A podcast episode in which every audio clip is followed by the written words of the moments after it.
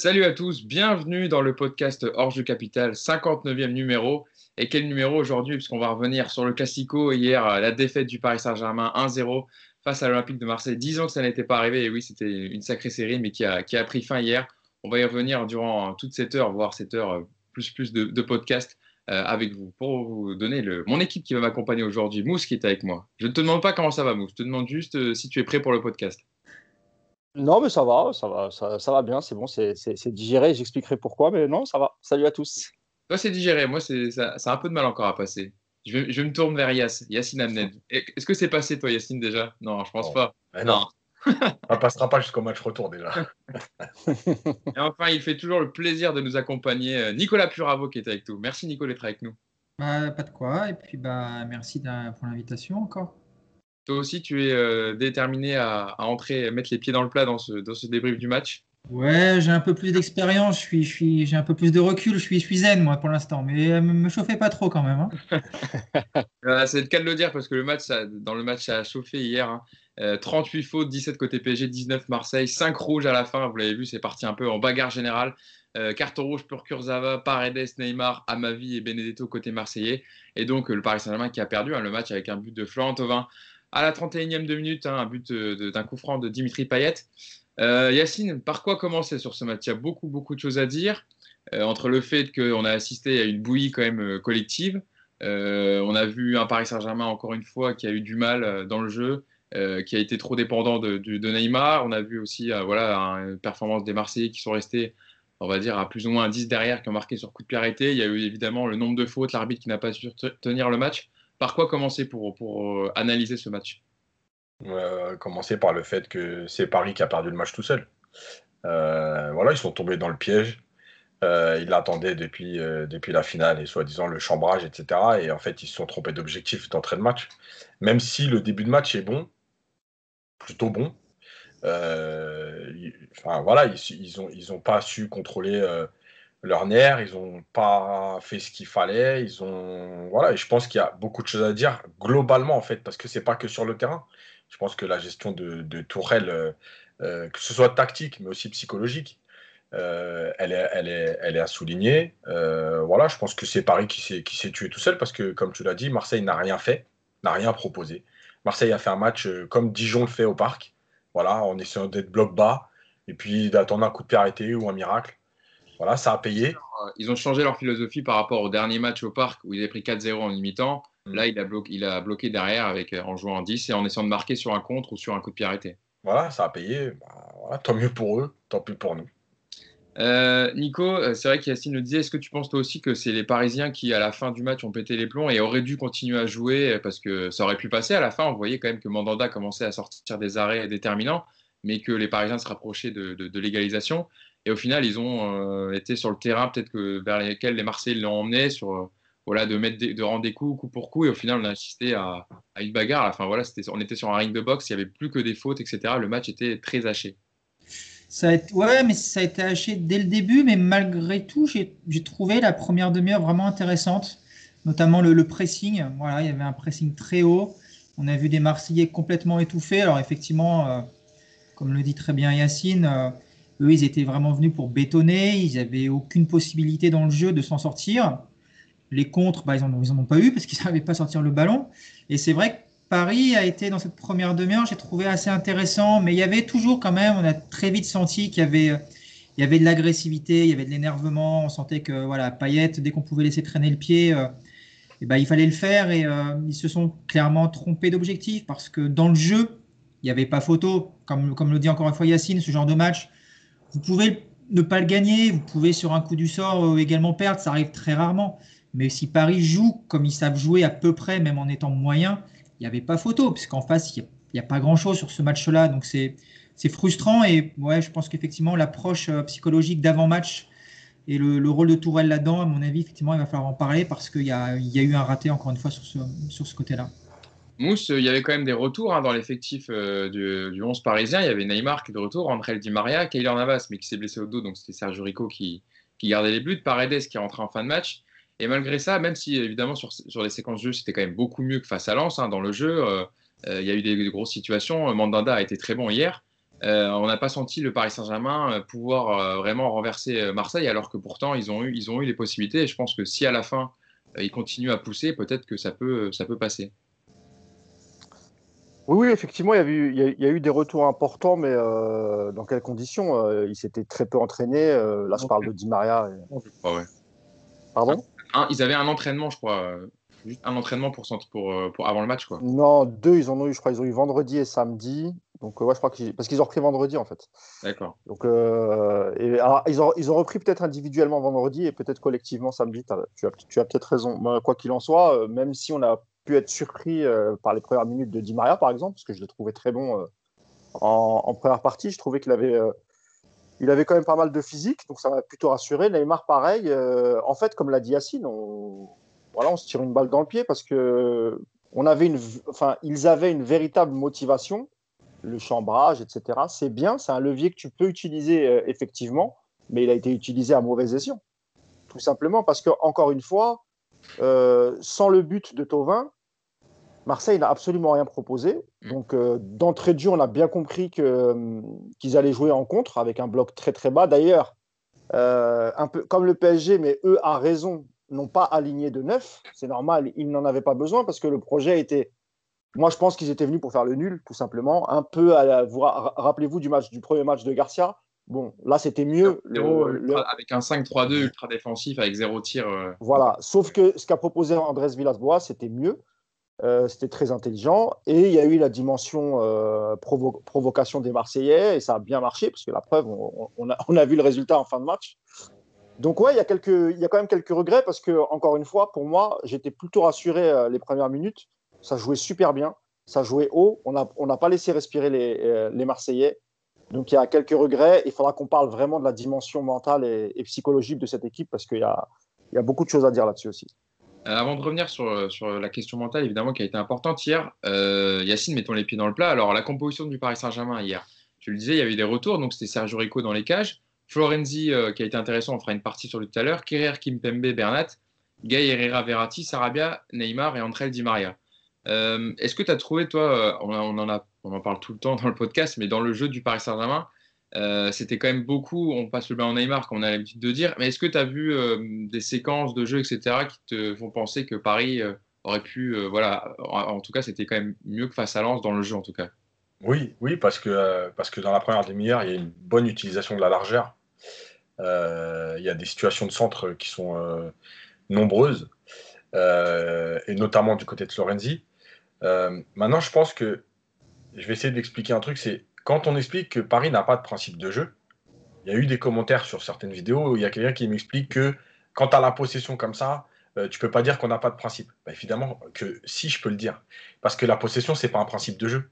Un principe de jeu, c'est pas ça. Un principe de jeu, c'est par exemple, si tu veux jouer sur les côtés et mettre des centres, il faut que tu aies du monde dans la surface. Si tu mets des centres et qu'il n'y a personne dans la surface, c'est qu'à un moment donné, ton équipe ne fonctionne pas ou que tu n'as pas fait les bons choix de joueurs. Euh, quand tu fais un, choix sur trois joueurs mobiles, euh, comme Neymar, Sarabia et Di Maria, euh, tu dois plus échanger et tu dois avoir moins de centres. Donc en fait, c'est l'ambiguïté. Et donc, il n'y a pas de principe de jeu. En fait, Paris s'adapte à un moment donné à ce qui se passe sur le terrain, mais n'a pas tous les principes qui vont avec. Et non seulement Florenzi a très bien centré et ça manquait de présence, mais parfois, il a même évité de centrer parce que ça manquait de présence. Mm. Donc, ça veut dire que donc tu n'as pas de principe de jeu. Il se passe ce qui se passe sur le terrain, mais il n'y a pas de réelle directive. Euh, sinon, euh, soit tu utilises un joueur différemment, soit tu demandes euh, à tes milieux d'être beaucoup plus proches dans la surface et à Neymar, par exemple, de moins s'excentrer. Donc, il n'y a pas de principe de jeu. Voilà, c'est tout. et, et c'est vrai que c'est dommage parce que, parce que, pour une fois, euh, Paris a bien utilisé les côtés et surtout Paris a eu une qualité de centre qu'on avait rarement vue depuis très longtemps. Euh, les, les, centres de Florenzi, et quand il déborde, il n'a même pas besoin de déborder tout le temps, c'est-à-dire que des fois il centrait sans déborder et le ballon arrivait là où il fallait. Mm. Donc voilà. Je pense à la situation où il fait euh, cette passe pour Sarabia justement et il y a un très bel arrêt de Mandanda où là pareil il joue au lieu d'envoyer une, il joue un centre tendu pour Sarabia etc qui la reprend bien. Nico tu fais le même constat aussi sur, sur ce match dans l'utilisation du ballon et dans ce que les Parisiens en ont fait? Ouais, mais là, on, en revient toujours au déséquilibre de cet effectif. C'est-à-dire qu'on a au milieu de terrain des profils qui aujourd'hui permettent pas je trouve, d'éviter que cette équipe soit coupée en deux. Vous avez un. Quand vous avez Gay et Herrera, et même hier, je trouve Verratti, parce que Verratti, sur la qualité de passe, il n'y a pas de problème, mais c'est pas. C'est pas un joueur qui vous fait gagner 20 mètres sur une course. Et donc, on, se retrouve toujours avec ce même problème à Paris d'avoir les, les, mecs de devant qui sont. On leur donne le ballon souvent dans des bonnes conditions, mais il faut qu'ils se démerdent après pour, pour créer, pour, euh, pour inventer quelque chose. Et, euh, et oui, on le voit avec, encore, comme le dit Yass, avec les, les, les centres, il n'y a personne qui, qui, suit derrière parce qu'on a toujours cette équipe un peu coupée en deux. Après, je vous trouve quand même aussi sévère, il ne faut pas oublier quelque chose, c'est qu'on a une équipe qui n'est pas prête aujourd'hui à débuter le championnat. Elle n'est pas prête physiquement parce que pour plein de raisons, euh, on a des joueurs qui sont en déficit de forme. Il y a eu le Covid en plus qui n'a rien arrangé. Et puis je pense aussi qu'elle n'est pas prête psychologiquement, c'est-à-dire que il y a eu cette coupure, il y a eu ces vacances, il y a eu le Covid. J'ai l'impression qu'on a des joueurs qui sont encore un petit peu euh, la tête entre Ibiza et, Lisbonne. Et tout ça cumulé fait que c'est très très difficile d'avoir un avis euh, tranché. On peut l'avoir, mais être, euh, être dur aujourd'hui sur cette équipe, il faut quand même prendre en compte toutes ces circonstances. Et je vais mettre quelques réserves pour demander la tête de Tourelle, ce que Yacine ne va pas manquer de faire tout à l'heure. j'imagine, j'imagine. Mousse, euh, c'est vrai que on, bah, je le voyais, je le lisais hier, et puis on peut le faire même constat. Quand Paris a du mal à justement arrive vers une montagne, il n'arrive pas à franchir. Souvent, il perd ses nerfs et il perd totalement le contrôle du match. Et on l'a vu plusieurs fois. Je n'ai pas besoin de rappeler les exemples, mais c'est un peu ce qui s'est passé hier aussi. Ils sont énervés. Bah... Dans... Ça, ça s'est ressenti sur euh, voilà euh, mentalement, comment les joueurs après ont défendu, les fautes qu'ils ont fait, etc. Bah on, sait que cette équipe, il y, a plusieurs choses qu'elle n'aime pas. Elle n'aime pas quand on lui rentre dedans. Ce qui n'était pas, ce qui n'était pas le cas hier euh, des Marseillais. Hein. Franchement, ils n'ont pas mis trop, de pression. Ils ont joué très bas, mais ils n'ont pas, pressé dans, les pieds des, Parisiens. Et, euh, et, une chose aussi qu'ils détestent, c'est courir derrière le score. Et c'est là qu'on, voit la dimension euh, psychologique et mentale des joueurs. à partir du moment où ils ont encaissé le but, bah, ils ont perdu leur nerf. Et en deuxième mi-temps, même si le début de deuxième mi-temps, il est, pas mal. Hein. Franchement, le début de deuxième mi-temps, il ressemble beaucoup au début de la première. Ils se remettent un peu dedans euh, directement. Ils jouent haut, ils récupèrent des ballons, ils étouffent un peu les Marseillais. Et puis après, ça, recommence. Les petites provocations, les coups, etc. Donc voilà, après, sur le, sur le match en lui-même et sur la composition de, départ, là aussi, on peut se poser quelques questions, même si effectivement, on a un groupe réduit, on a des des, joueurs qui reviennent mais qui n'ont pas de qui, ne sont pas prêts. Euh, hier, par exemple, pourquoi, pourquoi ne pas avoir laissé Sarabia, qui n'avait pas fait un match terrible face à Lens, mettre Kalimwendo euh, en véritable neuf? Parce que on en parlait hier avec Yacine pendant le match. Et c'est vrai que tu as des centres. Tu en as eu pas mal côté droit, tu en as eu un peu côté gauche aussi. Et tu n'avais personne pour les réceptionner. Et, et, pour le coup, tu as un seul neuf sur le banc, c'est Kalimundo. Et ensuite, tu aurais pu faire rentrer euh, Sarabia un peu plus tard dans, la partie, parce que Di Maria, en deuxième mi-temps, il était complètement cramé. Donc voilà, il y, avait peut-être autre chose aussi à faire. Et euh, quant au milieu de terrain, malheureusement, je pense que Verratti, euh, le, les 90 minutes qu'il a fait à Lens, bah, on les a ressentis là. Ça a été un peu, difficile aussi pour, euh, pour Verratti. Euh, bah, Idriss Gueye, c'est toujours un peu, toujours un peu le même problème. Hein. On va pas, on va pas le redire tout, ouais. toutes les semaines. Et c'est compliqué Donc, quand même. Euh, même, ouais, là, là, ça commence, le, le, problème, c'est que ça commence à se voir. Et, euh, et même s'il a beaucoup couru hier, c'est un peu comme Herrera la, la, dernière fois et Gueye aussi face à, face à Lens. C'était pas, c'était pas à bon escient. Il a quand même gratté quelques ballons. Il a montré euh, de la motivation, mais malheureusement, c'est pas suffisant. Malheureusement, c'est vrai que Gueye, on, non seulement on le dit bon dans l'utilisation du ballon, c'est pas ce qu'on lui demande, mais même pour gratter des ballons, euh, Yacine, euh, hier il n'en a pas, il en a pas vraiment récupéré, il était tout le temps en retard, même sur les passes, etc. qu'il devait faire jouer rapidement, il, en une deux, il gardait le ballon trop longtemps, il l'a perdu, il a fait des fautes aussi. Voilà, encore une fois, bon gars, il ne va pas faire un cas particulier dessus, mais il n'a pas été au niveau euh, d'un match contre contre l'OM quoi. Ouais, mais Herrera non plus, donc. Euh... Oui, pareil, pareil. Ah, voilà, ah, tout le milieu, hein, franchement, tout le milieu n'a pas été. Euh... C'est compliqué quand tu as une possession de balle aussi importante. Euh, finalement, tu as Kerrer qui peut pas relancer, tu as Gay qui peut pas relancer, tu as Herrera qui peut pas relancer. Tu as quand même trois joueurs qui te servent à rien. D'ailleurs, Yacine, euh, Neymar a beaucoup décroché. Hein. Ouais, ouais, À un moment donné, même, ah, il, même plus bas que les milieux de terrain. Bah oui, bah oui parce qu'il il fallait, bien, il fallait bien lancer, euh, il fallait bien lancer la, la, la machine. Et il n'y avait personne pour le faire. C'est ouais. pas possible de jouer comme ça. Après, moi, la seule chose, par rapport à Mousse, c'est que Kalimundo, oui, euh, ok, c'est ton avant-centre et tout. Maintenant, je l'avais dit dans le précédent podcast, podcast euh, Tourelle, il fait de la politique. Donc, Sarabia, il a un autre statut que Kalimundo, malgré tout. Et c'était un gros match. Donc, il ne pouvait pas mettre Kalimundo. C'était déjà Sarabia, il est dans le trou. C'était envoyer un, mauvais message à Sarabia. Donc, ok, tu fais ce choix-là. C'est pas un bon choix, mais à la limite, c'est pas non plus, euh, enfin, c'est pas un scandale. Par contre, que tu ne le fasses pas rentrer, Kalimundo, que tu ne sortes pas Sarabia qui est transparent, ça, c'est un scandale. Parce que ça veut dire que tu ne peux pas t'adapter, que tu ne veux pas t'adapter. Euh, encore une fois, on revient à ce que, j'avais dit la semaine dernière. Est-ce que c'est pour montrer qu'on manque de joueurs parce que euh, tu as un avant-centre, tu as Icardi qui, va revenir la semaine prochaine, enfin en fin de semaine, et ton deuxième avant-centre c'est Kalimundo. Ce que ça veut dire, je le fais pas rentrer parce que j'ai pas de banc, je peux pas me permettre de le faire rentrer? Dans, dans, dans, tout ça, il y a beaucoup de politique.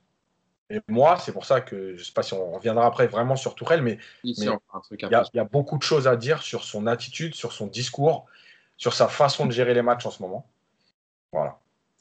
On reviendra, on fera, une page après exprès sur, Tourelle et je, vous lirai notamment ses déclarations d'après-match qui sont euh, assez lunaires. En plus, Yacine, tu es bien placé pour en parler parce que tu as assisté à la conférence de presse euh, d'après-match. Euh, pour revenir encore sur le terrain, Nico, c'est vrai qu'on en parlait tout à l'heure. ils ont, à un moment, on a l'impression que quand Mousse le disait, quand ils ont, ils ont, ils ont le but de Tovin, ils ont du mal à se remettre dedans. Ça, au, lieu de se calmer, de poser les actions, etc., de jouer ensemble, ils ont essayé beaucoup de faire la, solution, de, faire la, différence euh, par des actions individuelles. On a vu Di Maria essayer de dribbler 3-4 joueurs. Neymar, pareil. Bon, souvent, deux, trois fois, Neymar, ça a bien marché. Il a réussi à décaler, etc. Ça a amené à des occasions. Mais il y a eu trop de parties de solistes, en fait, pour arriver vraiment à, bousculer l'OM, surtout en deuxième période, je parle, où on n'a pas vu des actions vraiment construites, à part Neymar, je disais de temps en temps, qui a réussi à trouver la bonne passe. Mais Di Maria, on a senti qu'il voulait faire la différence tout seul et, et s'entêter à dribbler 3-4 joueurs, à s'exiler sur le côté, etc. C'est ouais, c'est pas nouveau. Je crois que c'est quelque chose qu'on voit quand même assez souvent avec ce PSG. Les, matchs qui se passent pas bien, il y, a, deux sortes. Il y a soit les matchs comme l'an dernier contre Reims, où c'est, des matchs où ils n'ont pas la tête à la rencontre, ça se passe plutôt bien, on est sur un format limite match amical, ça perd, mais bon, tout le monde s'en fout. Dans ce cas-là, ils sont plutôt bons perdants. Euh, après, euh, voilà, tout le monde souligne qu'ils sont, qu'ils sont pros et que même dans la défaite, ils sont sympas. Et puis, il y a les matchs comme hier où, euh, où c'est des matchs qui comptent, où il y a du physique, où il y a des coups, il y a de l'attention. Et là, effectivement, dès qu'ils sont menés, bah, il n'y a plus personne, ça répond plus. Mais ça, c'est c'est pas d'hier, et puis ça témoigne d'une faiblesse psychologique de cette équipe. On l'a déjà souligné plein de fois, et c'est à ce niveau-là, c'est dramatique parce que un déjà, il n'y a pas de progrès. Il n'y a pas non plus sur le terrain un joueur qui soit capable de dire aux autres bon maintenant on se calme, on arrête de parler, de mettre des coups et on se remet à jouer au football. Personne. Hier, moi je vois personne qui va calmer Neymar pendant 90 minutes. Et puis à l'arrivée, bah, tu perds ton football et puis tu te mets en difficulté bêtement. Et, euh, et, on le reverra, ça. On le reverra parce que tous les matchs qui vont compter dès que ça va mal se passer, il n'y a aucune raison que, que, que le, changement soit, soit visible parce que ça fait, euh, combien d'années qu'on voit ça? Mais même déjà avec. Euh, ouais, depuis qu'Ibra est parti, j'ai envie de dire, c'est comme ça. Et donc, euh, ouais, c'est. Ça, c'est très, très embêtant. Et pour le coup, je pense qu'effectivement, la responsabilité de Tourelle, elle est là essentiellement. Sur l'aspect psychologique. Yes, Mustapha disait tout à l'heure, Mousse disait que c'était bien d'avoir activé le levier, le levier, psychologique sur le chambrage. Moi, je pense pas, justement. Quand tu es le PSG, tu pas besoin de chauffer les mecs sur paillettes. Quoi. Ce match-là, c'est. Il n'y a pas besoin, il n'y a rien en face. Encore une fois, on joue une équipe qui est, faible. Et si tu t'abaisses contre une équipe faible comme ça, entrer dans son jeu, ça va donner quoi contre les grosses équipes? J'ai revu le Barça qui perd, j'ai revu ça hier, voilà, les, les sales types qui n'aiment pas perdre. Donc moi ça m'inquiète ce côté-là, et ça change pas en plus. Euh, Mousse, euh, pour, pour, parler de ça aussi, c'est vrai qu'on a vu, j'ai une stat, ça va vous donner quand même sur le nombre de coups. Il y a eu, euh, donc je vous disais, euh, 17 cartons. Le no 17, c'est le nombre de cartons distribués hier pendant la rencontre, donc 5 rouges et 12 jaunes. Un record pour une rencontre de L1 de Ligue 1 au 21e siècle. il y a aussi une autre stat, c'est que Paris n'avait pas perdu ses deux premiers matchs d'une saison de Ligue 1 sans marquer le moindre but depuis la saison 1978-1979. C'est dire à quel point il faut remonter dans les, dans les livres d'histoire pour retrouver trace de deux défaites comme ça du Paris Saint-Germain. Euh, T'en parlais tout à l'heure justement de l'aspect euh, mental sur le fait que le Paris Saint-Germain est lâché, etc. On pensait quand même qu'avec leur parcours en Ligue des Champions, ça allait peut-être les aider à passer un cap émotionnellement, à savoir pas se contenir, mais euh, se dire qu'il fallait travailler dessus, etc. On en a parlé souvent dans le podcast. Et au final, on a l'impression que pour l'instant, euh, rien n'a été, on va dire, enfin, rien n'a été, ils capitalisent pas du tout sur ce qu'ils ont fait pendant la Ligue des Champions, ils retombent dans leur travers en fait. Ouais, mais comme l'a dit Nico, c'est des, des, situations qu'on avait déjà vues plusieurs fois. À partir du moment où, euh, où, où, l'on rentre un peu dedans, même si ce n'était pas le cas encore une fois hier, mais sur d'autres matchs, on l'avait déjà vu.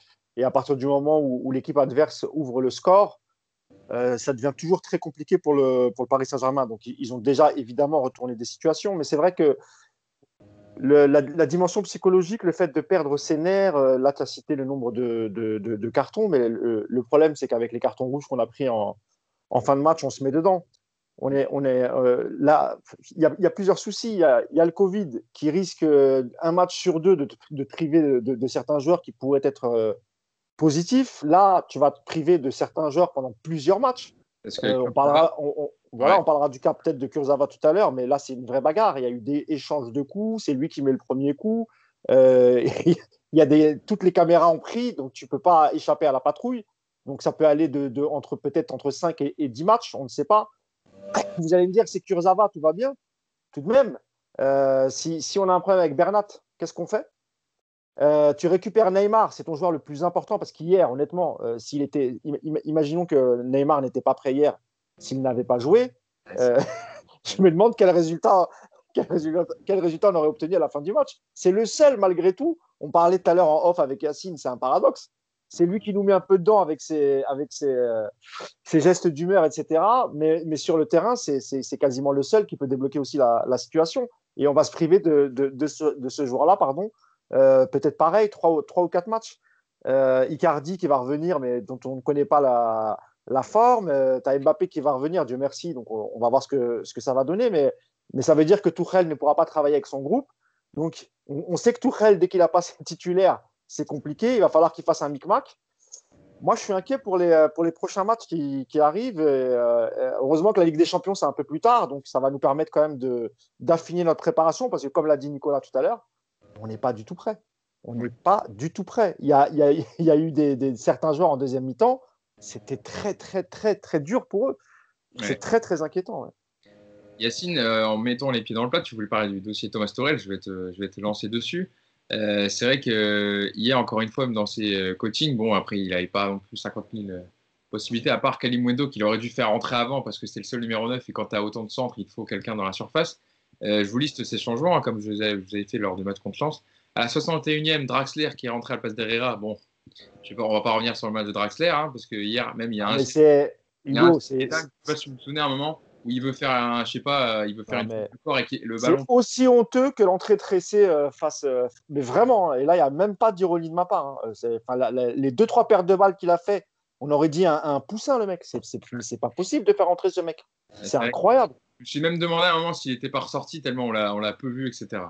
Euh, Paredes qui rentre à la 71e place de Verratti. Bon, pour euh, faire, j'aurais préféré le voir dans sa qualité de passe plutôt que dans les coups qu'il a échangés à la fin, parce que lui aussi, euh, sur Kurzawa, mais on voit aussi bien la, poussette de Paredes comme ça sur Benedetto, donc peut-être qu'il va prendre aussi plus qu'un match.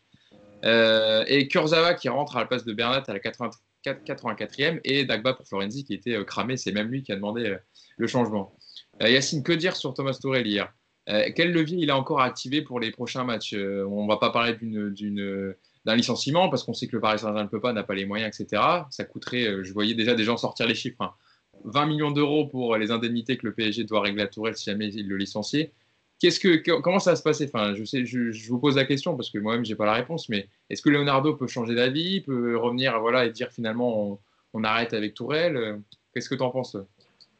Oui, il peut toujours changer d'avis. Euh, ça impactera le budget, etc. Mais il peut toujours changer d'avis. En fait, il y a plein de problèmes qui s'accumulent. Le coaching, j'en parle à tous les matchs. Ces changements, on peut presque les prévoir à l'avance. Il a le droit à 5 changements, il en fait que 4. Et en plus, souvent, il se trompe. Euh, on a bien compris que Paredes et Verratti, ils joueront jamais ensemble. Pourquoi? Qu'on nous explique pourquoi. Moi, je veux bien qu'on m'explique qu'à un moment donné, il y a une dimension athlétique, il faut des coureurs. Mais quand tu as le ballon autant, quand une équipe comme Marseille joue à 30 mètres de son but, à un moment donné, il faut arrêter avec les coureurs. Euh, tu as deux défenseurs et ça doit suffire pour gérer un attaquant. Donc, tu n'as pas besoin d'avoir des, milieux qui font que courir. Euh, donc, pourquoi avoir sorti Verratti, même s'il était un peu moins bien? Ça reste ton seul joueur capable de te créer quelque chose. Euh, et avec Paredes. Bon, ça, c'est une chose. La deuxième chose, tu as un avant-centre. Tu t'en sers pas. Ok, il est jeune, tout ça, il n'y a pas de problème. Mais tu t'en sers pas.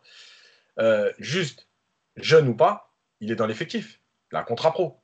Donc, soit il mérite d'être là, soit il mérite pas d'être là. À un moment donné, s'il est là, il doit jouer, surtout dans ces circonstances-là. Donc moi, si on m'explique qu'il est trop tendre, qu'il est trop jeune, etc., c'est qu'il n'a rien à faire là. Voilà, c'est aussi simple que ça. Euh, maintenant, il y a toute cette partie préparation du match. Encore une fois, tactiquement, il y a des choses qui ne vont pas. Dans l'utilisation du ballon, il n'y a pas de principe. C'est les joueurs un peu livrés à eux-mêmes. C'est cette histoire de donner le ballon à tes meilleurs joueurs. Euh, et puis débrouillez-vous. Euh, mais il y a aussi tout le côté psychologique. Si tes joueurs, je vais prendre l'exemple de Paredes. Paredes, il rentre, au bout de 30 secondes, il, il, veut Alors, il veut déboîter Payet. Ah oui, oui, c'est volontaire, bien sûr. Il le rate, hein, parce que j'ai revu les images, il le rate. Mais malgré tout, il va pour le déboîter. Et il prend jaune. Mais excuse-moi, si tu as un coach qui est respecté, euh, à ce moment du match, ton joueur rentre, tu lui dis écoute, c'est simple. Toi, je sais ce que tu es capable de faire. Maintenant, tu ne fais pas ça. C'est pas le moment. Euh, c'est pas le moment de plomber l'équipe. Donc, ta vengeance, tu la feras à un moment donné, peut-être plus tard ou jamais ou l'année prochaine dans un autre match, mais c'est pas le moment. Donc, si ton joueur, si tu lui as pas dit ça, tu es en tort. Et si ton joueur ne t'a pas écouté, c'est que tu es en tort aussi. Voilà, c'est aussi simple que ça. Et moi, je pense qu'il y a aussi l'attitude de Neymar qui prouve à quel point il ne gère rien. Parce que euh, Neymar, il en fait trop dans l'attitude. Je ne parle pas du jeu là, dans l'attitude. À un moment donné, ton coach, il doit dire stop, stop maintenant, ferme-la, joue au foot. Bah, tu vois, Yacine, Leonardo, s'il était sur le banc, je pense qu'il l'aurait sorti. Ou en tout, cas, il aurait, en tout cas, il lui aurait parlé. Et, ça, euh, et ça tu as raison. Rappelez-vous ce que j'avais dit l'année dernière à la sortie d'Mbappé contre Montpellier. J'avais dit ce jour-là, Tourelle, c'est terminé. vrai. Les, cadres joueront, ils pourront faire ce qu'ils veulent, ils ne sortiront plus. Voilà, bah, on l'a vu aujourd'hui. Di Maria, il était cuit, il sort pas. Euh, et en plus de ça, il y a une autre chose, c'est que quand tu n'es pas prêt athlétiquement, un joueur de foot, c'est malheureux parce que c'est normalement ce, que tout le monde devrait savoir. Moins tu es prêt physiquement, et moins tu dois toucher le ballon. Plus tu dois lâcher et bouger. Parce que courir avec le ballon, c'est plus fatigant et plus dur. Et en fait, tous les joueurs de foot, quand ils sont fatigués, c'est là qu'ils touchent le plus le ballon. Alors, il y a une raison à ça, c'est que justement, quand tu es fatigué, tu es moins lucide, donc tu vois moins vite les choses. Mais malgré tout, c'est aussi au coach de hey, joue une touche, lâche-la, arrête t'as pas les jambes. On voyait bien, Di Maria, à partir de l'heure de jeu, pour pas dire avant, quand il voulait pousser sur ses jambes pour accélérer, il pouvait pas. Donc lâche ton ballon. Ah non, tout ça. Euh, Yacine, si, je peux te couper, tu parlais du, coach, mais, mais il y a aussi le fait que, par exemple, quelqu'un comme Presnel Kimpembe, qui avait le capitaine hier, est-ce qu'il est capable, lui, moi j'aimerais bien avoir votre avis, est-ce qu'il est capable, de, lui, d'aller voir Neymar et, de, lui, mettre une petite tape derrière la tête et de lui dire arrête tes conneries? Le problème, c'est que ni lui, ni Marquinhos ne seront capables dans la saison d'aller voir Neymar quand il en fait trop et lui dire écoute, arrête, tu nous fous dans la merde. Et, Personne ne peut parler avec Neymar, ni le coach, ni ses coéquipiers. Ce que disait Nico tout à l'heure, j'allais le dire, évidemment que ça manque de leader, pas de leader de caractère, etc. De vrais leaders, de patrons sur le terrain qui à un moment dit, à un moment donné dit stop, calmez-vous, maintenant fermez-la. Euh, ce que faisait un Deschamps. Et pourtant, tout le monde sait que je ne suis pas fan de Deschamps, mais Deschamps, quand il était capitaine à l'époque, lui savait le faire. Euh, ce qu'aurait pu faire un Thiago Motta, ce que faisait un Zlatan aussi. Pourtant, Zlatan, il est dans l'énervement, mais il savait, euh, en fait, il avait la main sur le, groupe. Donc, jamais un, coup pour mettre un coup. c'était, il savait calmer ses partenaires quand ça voilà. En vrai, ah, pas. Ça veut dire que chacun est livré à, lui-même et il fait ce qu'il veut. C'est-à-dire qu'il a envie de péter les plombs, il pète les plombs. Personne ne lui dira rien. Mais même pire, il y a certains joueurs qui se rangent carrément derrière Neymar. Bon, je ne parle pas de Kimpembe, etc., mm. mais on connaît la bande à Neymar. Bah, ce que fait Paredes quand il rentre, bah voilà, c'est exactement ça. C'est euh, je suis le garde du corps de, Neymar, de, de, tout le milieu parisien, de toute l'équipe, et je rentre et je vais mettre des coups. Et je pense que Paredes, quelque part, euh, on l'a beaucoup encensé sur les réseaux, etc. La bagarre, c'est un homme, machin, masterclass. Et du coup, est-ce que psychologiquement, lui, il n'a pas il n'a pas euh, enregistré ça et, se dire je vais, je, vais, euh, je, vais, je vais essayer de plaire encore plus aux supporters parisiens et je vais mettre dans la peau du mec qui met des coups parce que sur les réseaux, on, adore ça. Mais j'ai l'impression qu'hier, il, est rentré uniquement pour ça, pas pour aider l'équipe à, à, rattraper le score, tu vois. le problème, uniquement euh, pour, pour, donner des coups. Juste après, je laisse parler Nico. Le problème, en fait, c'est encore une fois l'histoire du joueur. Il faut savoir d'où vient Paredes ce qu'il a vécu. Je ne parle pas euh, dans sa vie personnelle, hein, je parle de foot. Euh, les duels Boca-River, euh, voilà, c'est la mentalité des Argentins. Et quand tu le chauffes là-dessus, tu peux être sûr qu'il va y aller. parce que c'est aussi leur façon à eux euh, de, de, de, de, se mettre le public dans la poche, d'être avec les supporters, etc. Je vous comprends. Je vais vous montrer, moi aussi, je vais montrer sur le terrain ce que, ce que, ce que je suis capable de faire. Mais tu te D'ailleurs, Benedetto, c'est River ou Boca? Je ne me rappelle plus. Non, Boca, Boca. Boca. Boca. Nico Cette histoire-là, moi, je l'entends. Mais euh, oui, Tourelle, il a sa responsabilité, dans encore une fois, dans, l'approche du match. Avec l'entrée de Paredes, elle est vraiment assez, euh, assez symptomatique de ce manque de contrôle et de, de, lucidité de tout le monde. Mais ce qui se passe avec Neymar, j'ai envie de vous dire, ça se passe avec tous les grands joueurs. Vous croyez qu'à Messi, à un Messi à Barcelone, quand il est énervé, il y a un joueur qui soit capable de venir lui dire Allez, stop Il y avait peut-être éventuellement Pouyol il y a quelques années. Aujourd'hui, à Barcelone, c'est la même chose. Si Messi pète un boulon, il n'y a personne qui va l'arrêter. Ronaldo, vous croyez qu'à la Juve, il y a un mec cette année qui. Mais justement, justement quand on voit. C'est embêtant. Et là, c'est l'intelligence de Neymar qui est en jeu. C'est que Neymar, il y a un moment où tu attends de lui quand même qu'il soit capable de se rendre compte que c'est pas en foutant des savates qu'il va aider son équipe. Et le gars, eh ben, il ne le comprend pas. Donc, oui, Tourelle, je veux bien tout entendre sur Tourelle, mais il ne faut pas non plus oublier quand même que les joueurs, ils passent complètement à côté de ce qu'ils doivent euh, cibler sur un match comme ça. Et puis, alors, effectivement, il y a, là, je le redis, il n'y a aucun joueur dans l'effectif actuel du PSG qui est une âme de leader sur le terrain de, voilà le mec, le, voilà le Pouyol. Demain, vous avez un Pouyol au PSG, le même match d'hier, on ne le voit pas, j'en suis, j'en suis persuadé. Juste pour revenir là-dessus, je suis tout à fait d'accord d'ailleurs, et on voit d'ailleurs depuis que Messi n'a plus ces leaders-là, ce qui est devenu le Barça. C'est-à-dire qu'effectivement, Messi, il a, il a, masqué beaucoup de choses, mais le Barça n'a plus de résultats. Euh, mais en fait, moi, pourquoi je dis que c'est Tourelle? Parce que, effectivement, je suis tout à fait d'accord sur le fait qu'à un moment donné, un, joueur de ce niveau-là, il doit être capable de se gérer émotionnellement, voire de prendre un préparateur mental s'il en a besoin. Euh, ça se fait dans les sports américains, etc. Ça fait partie du truc. Euh, maintenant, moi, je prends souvent cet exemple.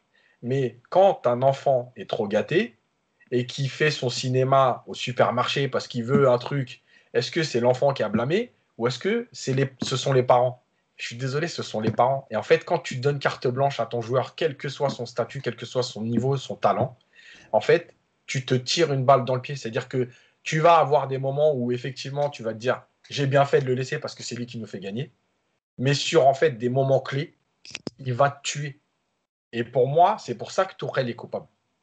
J'ai une déclaration. Euh, ouais, Mousse, vas-y. Je veux juste déjà la déclaration de. Vas-y, vas-y, ouais, je t'en prie, vas-y, vas-y.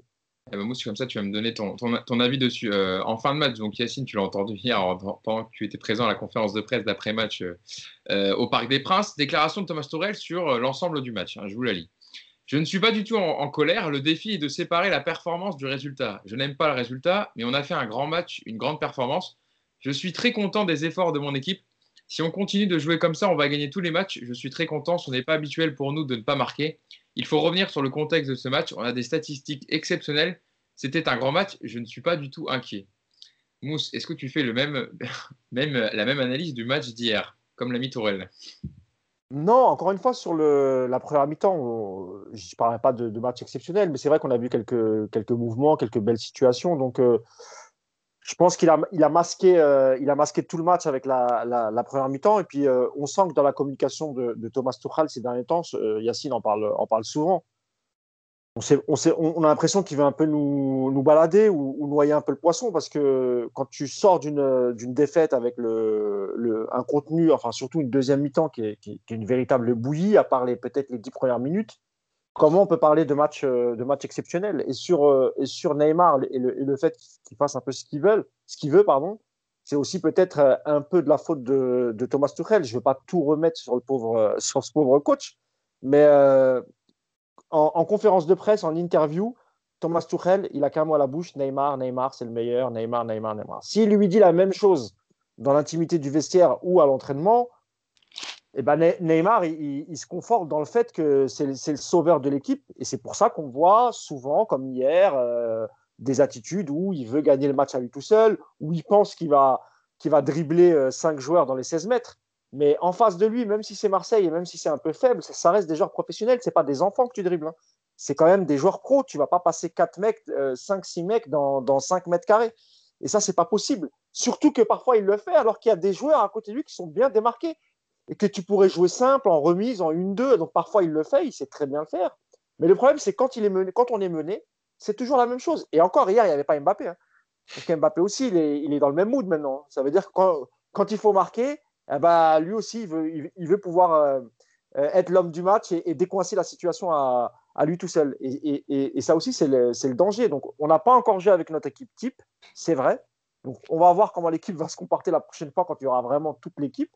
Mais tant qu'on n'a pas récupéré l'équipe type, moi, j'ai peur que, que, Thomas Tuchel, si toutefois il est maintenu, euh, pour moi, il va pas y arriver. Et ça, et ça, va être encore, ça va être encore ça. Ça va être soit des, petites victoires où on aura mal joué, ou soit peut-être des défaites où on aura peut-être un peu moins joué. Mais c'est, ça risque d'être compliqué les prochaines semaines. Il faut vraiment une prise de conscience. Il faut, il faut un changement. Il faut quelque chose là. Mais si tu, si tu, si tu restes comme ça, c'est pas bon. C'est pas bon parce que là, tu as, six points de retard déjà. Marseille, s'il continue à jouer comme ça, parce que moi j'ai l'impression que Marseille, ça va être un peu le projet de jeu pour toute la saison. Parce qu'ils n'ont pas, ils pas de grosse enveloppe pour recruter. Ils doivent se séparer en plus de quelques joueurs. Donc euh, Marseille peut très bien faire une, saison en, remportant beaucoup de matchs, 1-0 euh, à l'arrache comme ça. Donc euh, il va falloir se méfier. Nico Il y, a deux choses. D'abord, sur le championnat en lui-même, il ne faut pas non plus tomber dans, la crise absolue, dans le, dans le défi. Non, bien sûr, Nico. Non, il y a deux journées, le PSG n'est encore une fois pas prêt du tout. Le PSG finit toutes ses saisons avec 15, 20, 25 points d'avance. Il n'y a aucune urgence, il n'y a pas d'inquiétude. Euh, là où il faut effectivement pointer quelque chose, c'est que cette équipe, quand il n'y a pas Neymar, elle ne sait pas quoi faire. Il y a Mbappé qui, de temps en temps, quand lui il est là tout seul, essaye un petit peu de porter, mais le PSG va pas grandir sur la scène européenne avec ce projet de jeu. Je suis d'accord avec Yacine. La Ligue 1, je mets ça à part parce que la Ligue 1, c'est faible, messieurs. Enfin, il y, a, combien de matchs où le PSG a été gêné dans le jeu par des équipes? Il y a Lyon de temps en temps qui pose problème. C'est la seule équipe qui arrive à produire un peu de jeu. Les autres, c'est rien. Le match d'hier, enfin, je vous le redis, l'OM hier, c'est faible, c'est faible, il n'y a rien en face. Et euh, ce match-là, vous allez le jouer dix fois, Marseille va aller perdre neuf. Voilà, c'est comme ça. Hier, ils ont eu la réussite, et encore une fois, tant mieux pour eux, et, bravo, j'ai envie de leur dire bravo, ils ont, ils ont pris la, perche. Mais il ne faut pas être non plus dans cet état d'esprit, se dire, oh là là, la Ligue 1, ça va être dur. Non, la Ligue 1 va être facile. Mais c'est pas là le projet. C'est pas, pas ce que j'ai dit. Hein, non, mais tu vois ce que tu... Moi, je ne parle pas de ça. moi, je dis juste que si tu, si, tu mets, euh, si tu mets les mêmes ingrédients à chaque fois, quel que soit l'adversaire, encore une fois, hein, la Ligue des Champions, on l'a vu, hein, si, si, tu mets pas, si, si tu joues pas tous les matchs à fond, même contre le, dernier, arriver en Ligue des Champions, tu n'attends pas à ce que l'équipe euh, fasse, fasse, de grosses performances. Si tu, si tu te dis à chaque fois, oh oui, mais la Ligue 1, c'est facile, on va y arriver, euh, c'est pas pour moi c'est pas du tout la bonne mentalité. Non, mais c'est ce qu'ils font. Tout arracher comme fait le Bayern en Allemagne, comme fait Liverpool euh, en Première Ligue et comme a pu le faire en son temps le Barça et le Real en Espagne. Et, si nous-mêmes on tient ce genre de discours, Nicolas, en se disant oui, mais non, faut pas être inquiet et tout. Moi, je dis pas qu'on est inquiet. Évidemment que quand la machine va, va tourner, Nicolas, je suis d'accord. On va se remettre à l'endroit et, et, on va le remporter ce championnat. Mais moi, ce qui me gêne, c'est ça, c'est se dire de toute façon, on a Neymar et Mbappé devant. Je parle pas de toi, Nicolas. Hein. Je parle plutôt de la, mentalité de l'équipe et de, et de Tuchel. Et, si on, c'est pour ça qu'il faut une réaction. Et moi, là, honnêtement, aujourd'hui, moi, je n'étais pas pour un départ de, Thomas Tuchel. Je me suis dit, il lui reste un an. Il a, il a mené son groupe en finale. Il a un peu de crédit. Laissons-lui la chance. Mais là, aujourd'hui, en plus, avec la conférence de presse lunaire qui fait juste après, non, franchement, il faut, il faut arrêter là. Moi, je pense que. parce que on va s'enfoncer dans quelque chose de très mauvais là. Et, je te laisse continuer, pardon, Nicolas. non, il n'y a pas de souci. On est déjà dans quelque chose de mauvais depuis plusieurs mois. C'est pas nouveau, encore une fois, ce, cette absence de jeu. On en avait parlé, le, dernier podcast, on en avait parlé. Moi, j'ai vu un bon PSG jusqu'en décembre. Depuis la, trêve, je, trouve qu'il y a quelque chose qui s'est cassé. Il y a plus, y a plus ce qu'on attendait, ce qu'on voulait voir. Mais regarde, avec cet état d'esprit, l'an dernier, ils ont fait quoi? Quadruplé national, finale de Ligue des Champions. Comment tu vas expliquer aux joueurs aujourd'hui que ce qu'ils ont fait l'an dernier, qui t'a ramené tous les trophées possibles, ça ne peut pas marcher cette année? Donc tu ne vas pas changer d'état d'esprit les joueurs en disant, croyez-moi, ça ne marchera pas. Ça a marché l'an dernier quasiment. Donc tu peux pas. Et c'est là où je vous rejoins. Je voyais cette finale de Ligue des Champions comme le début d'une euh, nouvelle page avec Tourelle, quelque chose qui allait, voilà, le début d'un truc très solide et qui allait peut-être partir sur autre chose. Et je commence un petit peu également à avoir cet avis de me dire que c'est en fait peut-être plutôt la fin de quelque chose et que si cette équipe doit se reposer sur ses acquis qu'on a sur cette expérience Ligue des Champions et continuer de grandir, il faut effectivement peut-être insuffler quelque chose de nouveau. On ne changera pas les joueurs cet été, on le sait, donc peut-être qu'effectivement c'est Thomas Tourel, mais euh, c'est compliqué comme dossier. Après, oui, je suis d'accord avec vous, il a perdu la main sur le vestiaire. Aujourd'hui, pour dire le contraire, il faudrait être euh, complètement fou. Et moi qui pourtant le, défends depuis le début, aujourd'hui, je, le reconnais. Yacine, tu es du même avis aussi? Ben oui, parce que, vous voyez, le problème, c'est quoi? C'est qu'en fait, il y a toujours cette partie émotionnelle dans le foot qui cache des choses. Et effectivement, mais en fait, Thomas Tourel, il a fait plus que Laurent Blanc sur la finale de Ligue des Champions. Mais, sur les trophées nationaux, il n'a rien fait de plus. Euh, donc, euh, après, il faut toujours analyser le contexte. Ok, tu as fait une finale. On peut minimiser euh, tout ça, il n'y a pas de problème. Mais malgré tout, il y a un contexte à analyser. Et quand tu es dans l'émotion, tu peux jamais prendre les bonnes décisions. Et le problème du foot, il est là. Allegri, Allegri il a fait une, une finale de Ligue des Champions avec la Juve. Il a gagné tous les titres nationaux, enfin tous les championnats tous les ans. Mais la Juve va pas hésiter à s'en séparer parce qu'à un moment donné, la qualité de jeu, elle permettait pas de passer un cap. Donc, euh, c'est bien les résultats, il n'y a pas de problème. Le foot de très haut niveau, ça se, enfin, les résultats sont très importants. Mais pour savoir où tu en es réellement, il n'y a pas que les résultats. Et, et, tu dois analyser ce qui se passe au niveau du jeu, la marge de progression que tu as avec l'entraîneur qui est en place, et euh, les deux liés, les joueurs et l'entraîneur, où est-ce que ça peut t'amener? Moi, je l'ai dit depuis plusieurs semaines. Moi, de toute façon, après Manchester, j'avais déjà dit que pour moi, ce qui s'était passé, c'était un problème, quelles que soient les absences. Donc, je pense qu'on arrive au bout d'un truc. L'attitude de Tourelle ajoute au sentiment que j'ai. Parce que hier, il vient dire ça. On fait une grande performance. Déjà, les mots ne sont pas les bons. Mais il vient avec le sourire. Tu n'as pas marqué depuis trois matchs. Tu restes sur trois défaites de suite. Tu as perdu contre Marseille. Et tu viens tranquille en disant on a fait une grande performance on n'a pas de chance. Mais à un moment donné, il faut arrêter. Euh, donc voilà, donc je pense que oui, il faut arrêter avec Tourelle. Euh, le foot de haut niveau, c'est, malheureusement, il n'y a pas de sentiment. À un moment donné, tu dois prendre des décisions. Euh, chacun est bien payé. Tourelle, il ne va pas être à la rue demain. Il ne va pas être au SMIC. Il va prendre son chèque. C'est la vie. Et de toute façon, il rebondira ailleurs. Donc, c'est comme ça. Je veux dire, c'est pas un drame. C'est la vie d'un club, comme les joueurs qui partent. Euh, voilà, il faut juste prendre les bonnes décisions et ne pas rester dans l'émotion en se disant il nous a emmené en finale, on peut pas, on peut pas faire ça maintenant. Bah si, on peut faire ça. C'est comme ça. Moi, je pense Yacine qu'il est, qu'il est au bout. Enfin, il t'en parlait un peu, Nicolas, euh, à la fin de ton propos, et, je suis d'accord avec toi. Moi, je pense qu'il est, il, pourra pas faire mieux avec cette équipe. Mm. Moi, je pense qu'on peut pas faire mieux, et je pense aussi qu'il y a un gros manque de travail. Moi, je pense que cette équipe, elle travaille pas assez. Je pense qu'il faut, enfin, c'est dommage, on n'a pas accès aux entraînements et tout. Ça serait, ça serait très, moi, j'aimerais trop voir un entraînement de Tourelle pendant deux heures, voir ce qui s'y passe vraiment. Mais honnêtement, hein, quand tu, encore une fois, quand tu vois la deuxième mi-temps, et je parle même pas euh, des embrouilles et tout ça, je parle vraiment là que du jeu, putain, ça, ça, manque d'imagination. Alors que, encore une fois, en première mi-temps, euh, il y a eu du mouvement, ils ont, comme l'a dit Yacine, ils ont utilisé la largeur, des choses qu'on n'avait pas vues depuis très longtemps.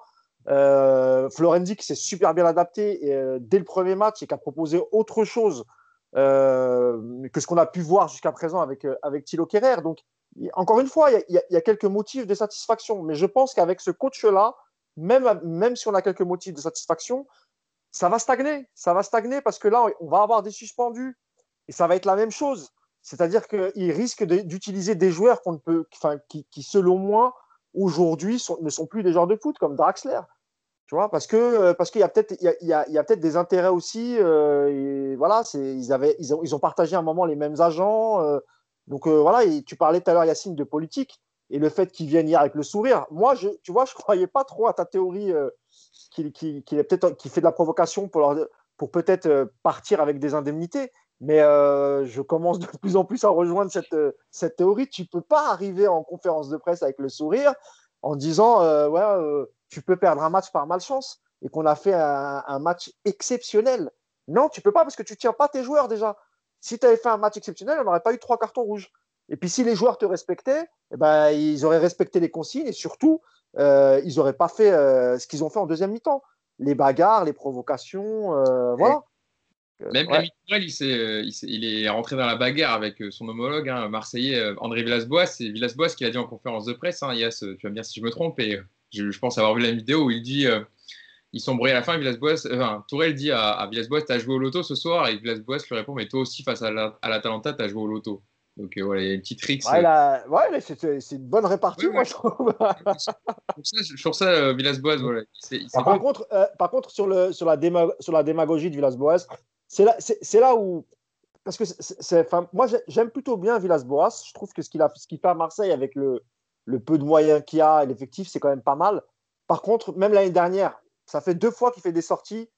C'est de la pure démagogie envers, euh, envers les, les, supporters marseillais. Lui qui a entraîné un club euh, dirigé par un milliardaire russe, euh, Chelsea, et qui a pris des millions en Chine, vient pas nous faire la morale sur l'argent, amigo. Tu as gagné ton match. Franchement, il a maîtrisé, il a, il a gagné la bataille tactique. Là-dessus, on peut, on peut rien dire. Ouais, mais ça mousse. Soit un peu plus intelligent, et sort de, et sort de, de, de, de cette démagogie en parlant d'argent, d'années sans titre. Non, ça c'est petit, c'est ridicule. Il a gagné le match. Il a gagné le match. Félicitations à lui.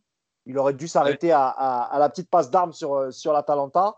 C'était très bien comme ça, tu vois. Le reste, honnêtement, il n'avait pas besoin. Je l'ai la, je la phrase et Nico, je te laisse dire dessus de, de exact de, de Villas-Boas en conférence de presse sur euh, il a cédé, il a fait du populisme, voilà, Moussi Smith. Ah oui, mais c'est dommage, quoi. Vas-y, je te laisse. Je, je, vous lis la déclaration. Il dit On ne peut pas oublier qu'il y a deux historiques dans l'histoire des classiques entre l'OM et PSG. Un avant le Qatar, un avant que le Qatar achète le PSG et l'autre après.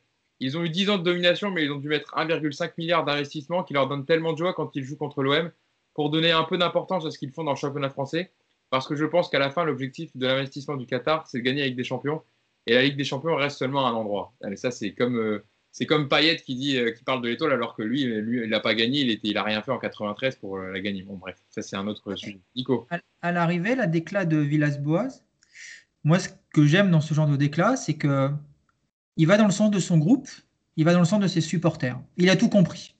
Hier soir, si vous avez un Tourelle qui arrive en conférence de presse, en tirant la gueule, en expliquant que ce qui s'est passé, c'est honteux, que son équipe, en jouant mal, a surclassé malgré tout une équipe de l'OM qui n'a rien proposé. S'il dit ce qui s'est passé, en fait, on n'attend rien d'autre. Au lieu de ça, effectivement, il vient avec un discours qui n'a rien à voir avec le match. Alors, j'ose croire que devant de ces joueurs dans le vestiaire, c'est pas le même discours. Ça, on n'en sait rien. Mais c'est ça qu'on attend aussi de Tourelle, c'est que qu'il porte ses joueurs, qu'il aille dans le sens où on a envie de l'emmener. Est-ce que ça rend service aux joueurs? Imaginez Villas-Boas hier qui explique euh, Ouais, on a été nul, on n'a rien montré, c'est une victoire vraiment euh, de chanceux. En face, c'est une équipe qui sera meilleure que nous euh, éternellement. Et de toute façon, on peut rien espérer. C'est ce qu'il avait fait l'an dernier, Villas-Boas. Il en avait pris plein la gueule à Marseille quand il avait sous, minimisé le Classico et qu'il avait dit on va là-bas pour perdre. De toute façon, on n'a pas les moyens. Cette année, il a fait le, discours inverse. Moi, je trouve que c'est bien. C'est là qu'on lui reproche son discours. Parce que pourquoi l'année dernière dire ça? Parce qu'il a pris 4-0 en une mi-temps. Et là, euh, tout complètement son discours en disant. Qui va lui reprocher? Non, parce que nous, on est, euh, nous, on n'est pas Marseillais. Donc oui, on va le reprocher le discours parce que on est vexé, on a la rage d'avoir perdu, on a une sale nuit, on fait la gueule, on a les potes qui nous ont chambrés. Donc ouais, forcément, on n'est pas content. Mais ce qui fait Villas-Boas, c'est nickel. Il a protégé son joueur. Dans la même les déclarations d'avant-match, j'ai trouvé que c'était bien. Il a expliqué que bah ouais, ça a chambré, qu'il comprenait. Imaginez qu'il est, qu'il soit arrivé en disant ouais, ce qu'a fait Payet, c'est nul, faut pas chambrer, faut respecter le PSG, c'est la meilleure équipe d'Europe, de France.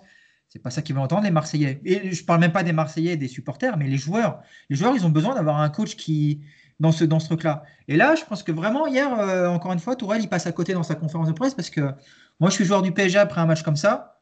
J'ai pas envie de dire que j'ai fait un super match. Je sais que j'ai pas fait un super match. Enfin, ils sont quand même un peu lucides sur ça.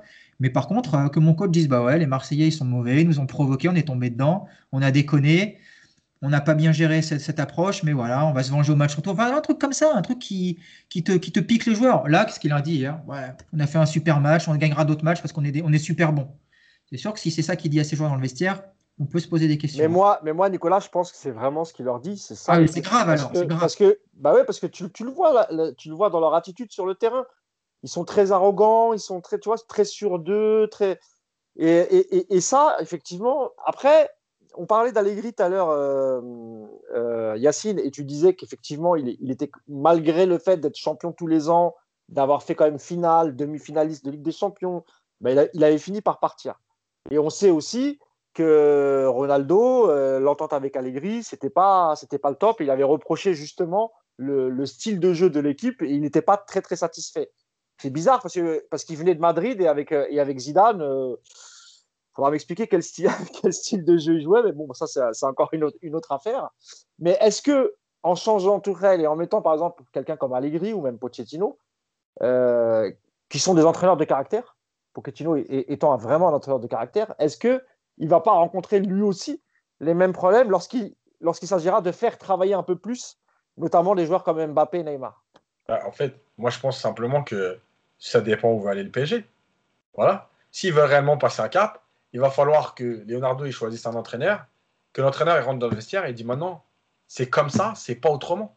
Voilà. Les joueurs, vous n'avez pas envie, tu fais des choix et c'est tout. Moi, je suis désolé. Je, comprends hein, toute l'histoire de euh, un joueur qui coûte des millions, etc. Mais justement, encore plus, quand tu as coûté autant, mais c'est toi normalement qui devrais être le numéro un dans l'exemplarité. Donc, euh, donc voilà, et c'est à toi qu'on doit, passer le, qu'on doit passer le moins de choses. Parce que aujourd'hui, ne pas passer des choses à Caïs Ruiz ou à Kalimondo, c'est facile. Mais ne pas passer des choses à Ronaldo, etc., à, Neymar ou à Mbappé, c'est là qu'on voit la, différence. Maintenant, moi je reviens juste sur un truc par rapport au principe de jeu, tout ça. Euh, je vais prendre l'exemple de Messi. Messi, en fait, au Barça, quand ça gagne, c'est le facteur X. Mais en fait, toute l'équipe, il y a un style, il y a un collectif, etc. Et lui, c'est l'étincelle en plus. En fait, nous, c'est zéro style et on compte sur l'individualité. Et c'est pour ça qu'on se trompe. Parce que si on pense que Neymar ou Mbappé vont nous faire gagner tous les matchs, je parle des vrais matchs, hein, je ne parle pas de la Ligue 1 encore une fois, euh, comme ça sur un exploit, oui, ça va arriver une fois en quart de finale, mais en demi-finale, ça passera plus, etc. Donc, il faut un style assumé avec des vrais principes et eux, en fait, qui correspond à leur qualité. Et eux, ça va être l'étincelle en plus de la maîtrise que tu auras. Aujourd'hui, il n'y a rien du tout. Pourtant, euh, hier, Yacine, tu vois, encore une fois, en première mi-temps, et après je te laisse la parole, Nico, encore une fois, en première mi-temps, on a quand même vu des beaux mouvements. Mais ce que... En fait, ils savent faire ça, ils savent le faire. Hein. Il, y a, il y a... Moi, je n'ai pas de doute là-dessus seul, la, seule chose qui est, un peu frustrante pour moi sur la première mi-temps hier et, beaucoup plus sur la deuxième, c'est que par exemple, tu avais un petit coup franc, tu subissais une faute au milieu de terrain. Tu voyais Neymar se précipiter. Donnez-la moi, donnez-la moi. Et ensuite, il voulait faire que des 1 contre 1. Ça veut dire que, le, encore une fois, le projet de jeu, c'est. Et puis en plus, il n'y avait pas Mbappé. Ça veut dire qu'il n'avait pas cette, complicité devant euh, pour pouvoir, euh, pour, pouvoir, euh, pour pouvoir jouer avec Mbappé. Pardon. Et donc, du coup, il a, il a, encore une fois, il a voulu faire le sauveur. Et on l'a vu trop de fois hier. Alors que s'ils étaient restés concentrés et s'ils avaient continué à jouer, euh, la passe qu'il fait, c'est pour Sarabia à un moment, euh, Neymar, euh, devant les 16 mètres. Tu vois, ça, on l'a pas vu assez souvent. Et pourtant, c'était super, c'était une superbe phase de jeu. On a vu la balle a circulé et, c'était plutôt un mouvement très rapide. Mais ça, ils l'ont fait trop peu de fois. Et il faut un coach. Et c'est pour ça que je, te disais, je ne sais pas si si tu changes tout Tourelle et tu ramènes Allegri, Pochettino, qui tu veux, est-ce que les mecs vont vraiment se remettre dedans? Est-ce que tu peux parler à ces mecs-là? Est-ce que tu peux leur dire, voilà, non, tu dois pas faire ça, tu dois pas agir, tu dois arrêter de faire des 1 contre 1, tu dois jouer en équipe? Mais moi, je pense que ça peut pas être pire. Le discours, le, discours, il est cassé là. Donc, euh, ah oui, c'est ça. Il est cassé entre les joueurs et Tourelle. Donc, euh. moi, c'est pour ça que je pense que le changement, il est important parce qu'en fait, quand tu as un nouveau coach, tous tes statuts ou tout le discours d'avant, il est effacé tu reviens avec une nouvelle personne. Là, en fait, les certitudes, même si demain Tourelle il se réveillait demain matin et il dit bon vas-y, tu sais quoi, faut que je change de méthode, je redeviens le Tourelle dur, méchant, strict et tout. En fait, les joueurs, ils viennent de passer deux ans avec lui à la rigolade. Donc s'il arrive demain en, arrivant comme ça, ils vont lui dire mais attends, mais il, a pété un câble ou quoi? Ils le, prendront pas, le prendront pas au sérieux. Voilà, donc c'est terminé. C'est pour ça que selon moi, franchement, je pense, je pense qu'il fera pas mieux avec cette équipe. Je pense mm. qu'il y a le, le, le, discours, il doit plus trop passer. Il, faut, il, faut, il faut vraiment insuffler un truc de nou quelque chose de nouveau. Et, et, et, surtout, la chose la plus importante, c'est euh, concerner tout l'effectif. C'est-à-dire le 11, ton 11 de départ et les 6-7 mecs qui restent sur le banc et qui vont t'accompagner pendant la saison.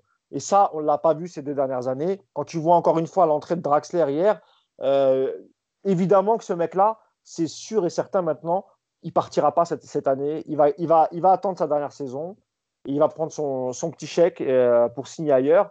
Et, c'est-à-dire qu'on ne pourra même pas compter sur lui, quoi, tu vois. C'est ça le pire. Quand tu vois son entrée hier, tu dis tu peux même pas compter sur Draxler.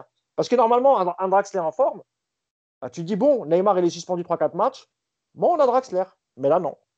Nico. Il, est en forme en plus. Hein. Moi, j'ai vu son match avec euh, les Allemands. Franchement, il fait une belle prestation. Hein. Donc, euh, c'est pas une question de forme, c'est une question d'état d'esprit.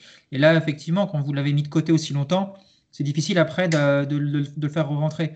Après, le changement de coach, même si on, se dirige un jour sur ça, je suis pas sûr aujourd'hui que ça change grand-chose dans ce vestiaire parce que c'est pas le coach tout seul qui va pouvoir changer les choses. Il faut que derrière, tu aies une direction, tu aies un directeur sportif qui t'appuie. Aujourd'hui, il est aussi là le problème. Si Tourelle, il n'est pas appuyé par Leonardo et puis par la direction, ça peut pas marcher. Moi, j'ai quand même il y a quelque chose que je comprends pas, c'est que Tourelle, quand il est arrivé, ça a matché tout de suite avec les joueurs. Il y avait des principes de jeu qui étaient intéressants à mettre en place. Il y avait une philosophie. Il y avait un état d'esprit sur le terrain. J'ai vu des bonnes choses. Le match de Manchester, il a tout explosé. On est d'accord, il y a quelque chose qui a cassé. Et depuis, Tourelle, il ne sait plus faire un changement, il sait plus faire une compo, il sait plus choisir les joueurs. Justement, on n'arrêtait pas de le louer pour ça. Rappelez-vous le nombre de fois où à la mi-temps, il a changé ses équipes. On disait, oh là là, il s'adapte vachement bien. C'est super intéressant. Enfin, un coach qui voit les choses. On joue avec deux, trois systèmes différents dans un match. Aujourd'hui, on a l'impression qu'il fait sa compo le vendredi soir avant le match du week-end. Et puis le reste du week-end, euh, il glandouille sur Twitter, euh, sur les réseaux sociaux, il attend le match. Et puis pendant le match, euh, il bouquine. Quoi. On a l'impression qu'il est complètement. Il y a un truc qui s'est passé quand même. C'est pas que Tourelle. Je peux pas croire que Tourelle soit devenu nul du jour au lendemain. Il y a un truc quand même qui. Il y a autre chose. C'est plus profond que juste Tourelle. J'ai l'impression que ce club, il, il, je sais pas comment. Il, Ah, il dévore les joueurs, il dévore les gens, ça c'est sûr. Les, ouais, les, les, les coachs surtout, ouais, j'ai l'impression que ce club, il y a quelque chose de particulier avec les coachs et que les, et que les mecs, euh, tu as l'impression qu'ils sont, ils sont inhibés, ils sont bridés, enfin, ils sont, ouais, ils sont bridés en fait. Tu as l'impression qu'ils peuvent pas, ils, ils, peuvent pas s'exprimer comme ils le voudraient. Parce que Tourelle, on le sait, on l'a vu, on, on, sait quel coach il est. On a vu les matchs de Dortmund à l'époque où, où il y était. Ça jouait, ça, il y avait du mouvement, de la vitesse. Et on reconnaît plus ce, ce coach. Mm. C'est curieux. Il y a deux choses. Le soutien de Leonardo. Juste, bah ouais. mais, mais, effectivement, en changeant de coach, le coach, il aura le soutien de Leonardo, c'est lui qui l'aura choisi. Donc ça, déjà, ça peut quand même malgré tout changer. effectivement, les joueurs, ils sont assez malins ou vicieux, je ne sais pas quel mot choisir, pour s'engouffrer dans les brèches. Ils savent que le directeur sportif et l'entraîneur, ça va pas, donc ils peuvent laisser filer. Il y en a un qui sautera. Euh, et les joueurs, ils sont aussi intelligents, ça veut dire que quand un coach fait souvent les mêmes changements, etc., euh, ils vont pas le voir pour dire ouais, change lui ou change lui. Mais par contre, ils en parlent entre eux et ils se disent mais le coach, il fait toujours les mêmes changements. Tiens, il sort pas lui. Tiens, il sort pas lui. Tiens. Donc, il s'est un peu tué tout seul. Et pour revenir sur, euh, sur euh, le basculement de United, euh, je suis d'accord avec vous sur le fait que cette première partie de saison avant United, elle était très bonne dans les changements de système, dans l'animation, dans plein de choses, dans le coaching. Euh, malheureusement, en fait, euh, et, si on regarde bien, c'est, aussi inhérent à beaucoup d'entraîneurs, pour pas dire tout le monde. Guardiola en ce moment, par exemple. en fait, à un moment donné, quand tu gagnes pas, tu es jugé que sur le résultat. Et en fait, il y a toujours l'ambiguïté entre continuer à vouloir imposer ton style euh, et à gagner avec ton contenu, ou te dire euh, bon bah ok, finalement je suis jugé que sur les résultats, il faut qu'on gagne, faut qu'on gagne, faut qu'on gagne. Et en fait, à partir du moment où tu rentres dans cette démarche-là, euh, tu te trompes.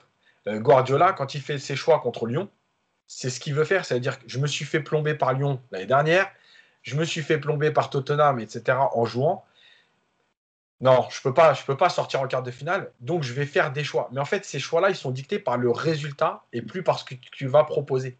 Et donc, tu te trompes automatiquement. Et, et Tourelle, il est là-dedans. C'est-à-dire que depuis United, il sait que il ne sera jugé finalement à la fin de la saison que sur les résultats. C'est-à-dire que si Paris fait un match exceptionnel contre euh, le Bayern euh, et qu'il perd, on lui dira mais t'as perdu. Donc, il est dans le résultat. Et c'est pour ça qu'il se trompe. Et c'est pour ça qu'il n'ose plus.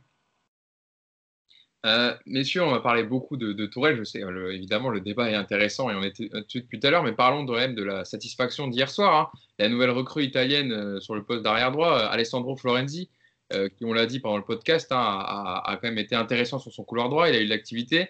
9 centres pour 5 réussis. On l'a vu notamment sur l'occasion de Verratti, commandant de repousse en début de match, à bien un centre de Florenzi. L'occasion de Sarabia, c'est un centre tendu de Florenzi. Il y avait plusieurs comme ça qui ont été euh, assez intéressants. Beaucoup d'activités, des centres de qualité. Euh, Mousse, on peut dire que Sarabia, euh, Sarabia Florenzi a, réussi sa première.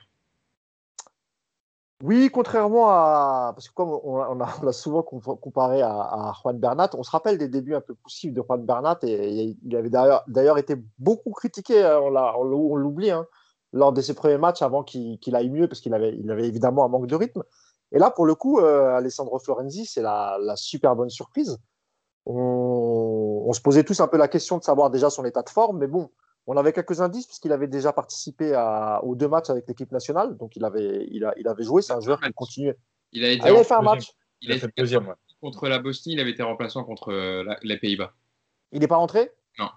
Ah, je pensais qu'il avait, je pensais qu'il avait joué, d'accord. En tout cas, voilà, il, a, il, a, il avait quand même joué le, un match sur deux. Et, euh, et c'est vrai que sur son activité, alors, on l'a vu en fin de match, le pauvre, il était complètement euh, cramé. On le voit, il fait ça. Mais, mais, mais, euh, mais, vous l'avez vu tout comme moi, il a, il a quand même une grosse, grosse activité sur son, sur son côté droit. il ne faut pas oublier aussi les replis défensifs. Hein, et on... Il n'y a pas que les centres qu'il faut souligner, il y, a, il y, a, aussi la partie où, où, il défend. Il a plutôt défendu, défendu très très bien, très solidaire. Mais ça, on le savait, parce qu'on avait lu pas mal de, il y avait pas mal de papiers qui sont sortis sur lui. Et on savait que c'était un joueur de devoir, un, peu à la façon, un peu comme, euh, comme Ander Herrera quand il était arrivé. C'est ce qu'on avait dit un peu de, un peu de lui. Et puis évidemment, euh, ça change tout quand tu as, quelqu'un à droite qui peut, qui peut t'apporter des ballons.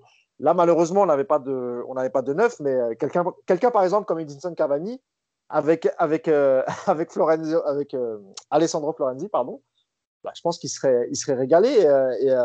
et j'ai bon espoir aussi pour pour Icardi, euh, s'il si, se remet aussi lui à, l'endroit. Donc non, non, c'est euh, une très bonne pioche en espérant que son physique ne le lâche pas, mais voilà, très très satisfait, franchement. Nico aussi, du même avis, euh, c'est vrai que ça fait plaisir d'avoir un latéral droit qui, s'est centré. Et je, dis, je parlais des qualités de, centre de Florenzi parce que dans une, interview qu'il disait à la Corriere dello Sport, au Corriere dello Sport, que ses qualités se voyaient à partir de la ligne médiane. Donc évidemment qu'on jugera aussi sur l'aspect défensif, mais c'est vrai que c'est un joueur qui aime bien être dans une équipe qui a le ballon. Nico, comment tu l'as trouvé toi hier? Ouais, très intéressant. Après, oui, défensivement, on va attendre, parce qu'hier, il était au marquage de Payet, qui doit faire 15 euh, kilos de plus que moi. Donc, euh, si vous voulez, on va. voilà, défensivement, on va pas trop s'enflammer, parce que ce qu'il a fait, c'était le strict minimum face à un, joueur qui est incapable de courir. Donc, de toute façon, c'est bien ce qu'il a fait. Après, oui, offensivement, mais on le savait. On savait que c'était un très bon joueur de ballon. Il a été formé plus haut sur le terrain et on le voit. Voilà, il est à l'aise avec le ballon. Comme le disait Yacine en début, ce qui est super intéressant, c'est que c'est un joueur qui est capable de faire des super centres sans déborder. Ça, c'est très, très précieux aujourd'hui. Et euh, oui, ça va, ça va faire du bien avec Icardi. Je suis sûr que ça va, la, la connexion, elle, ne peut que marcher.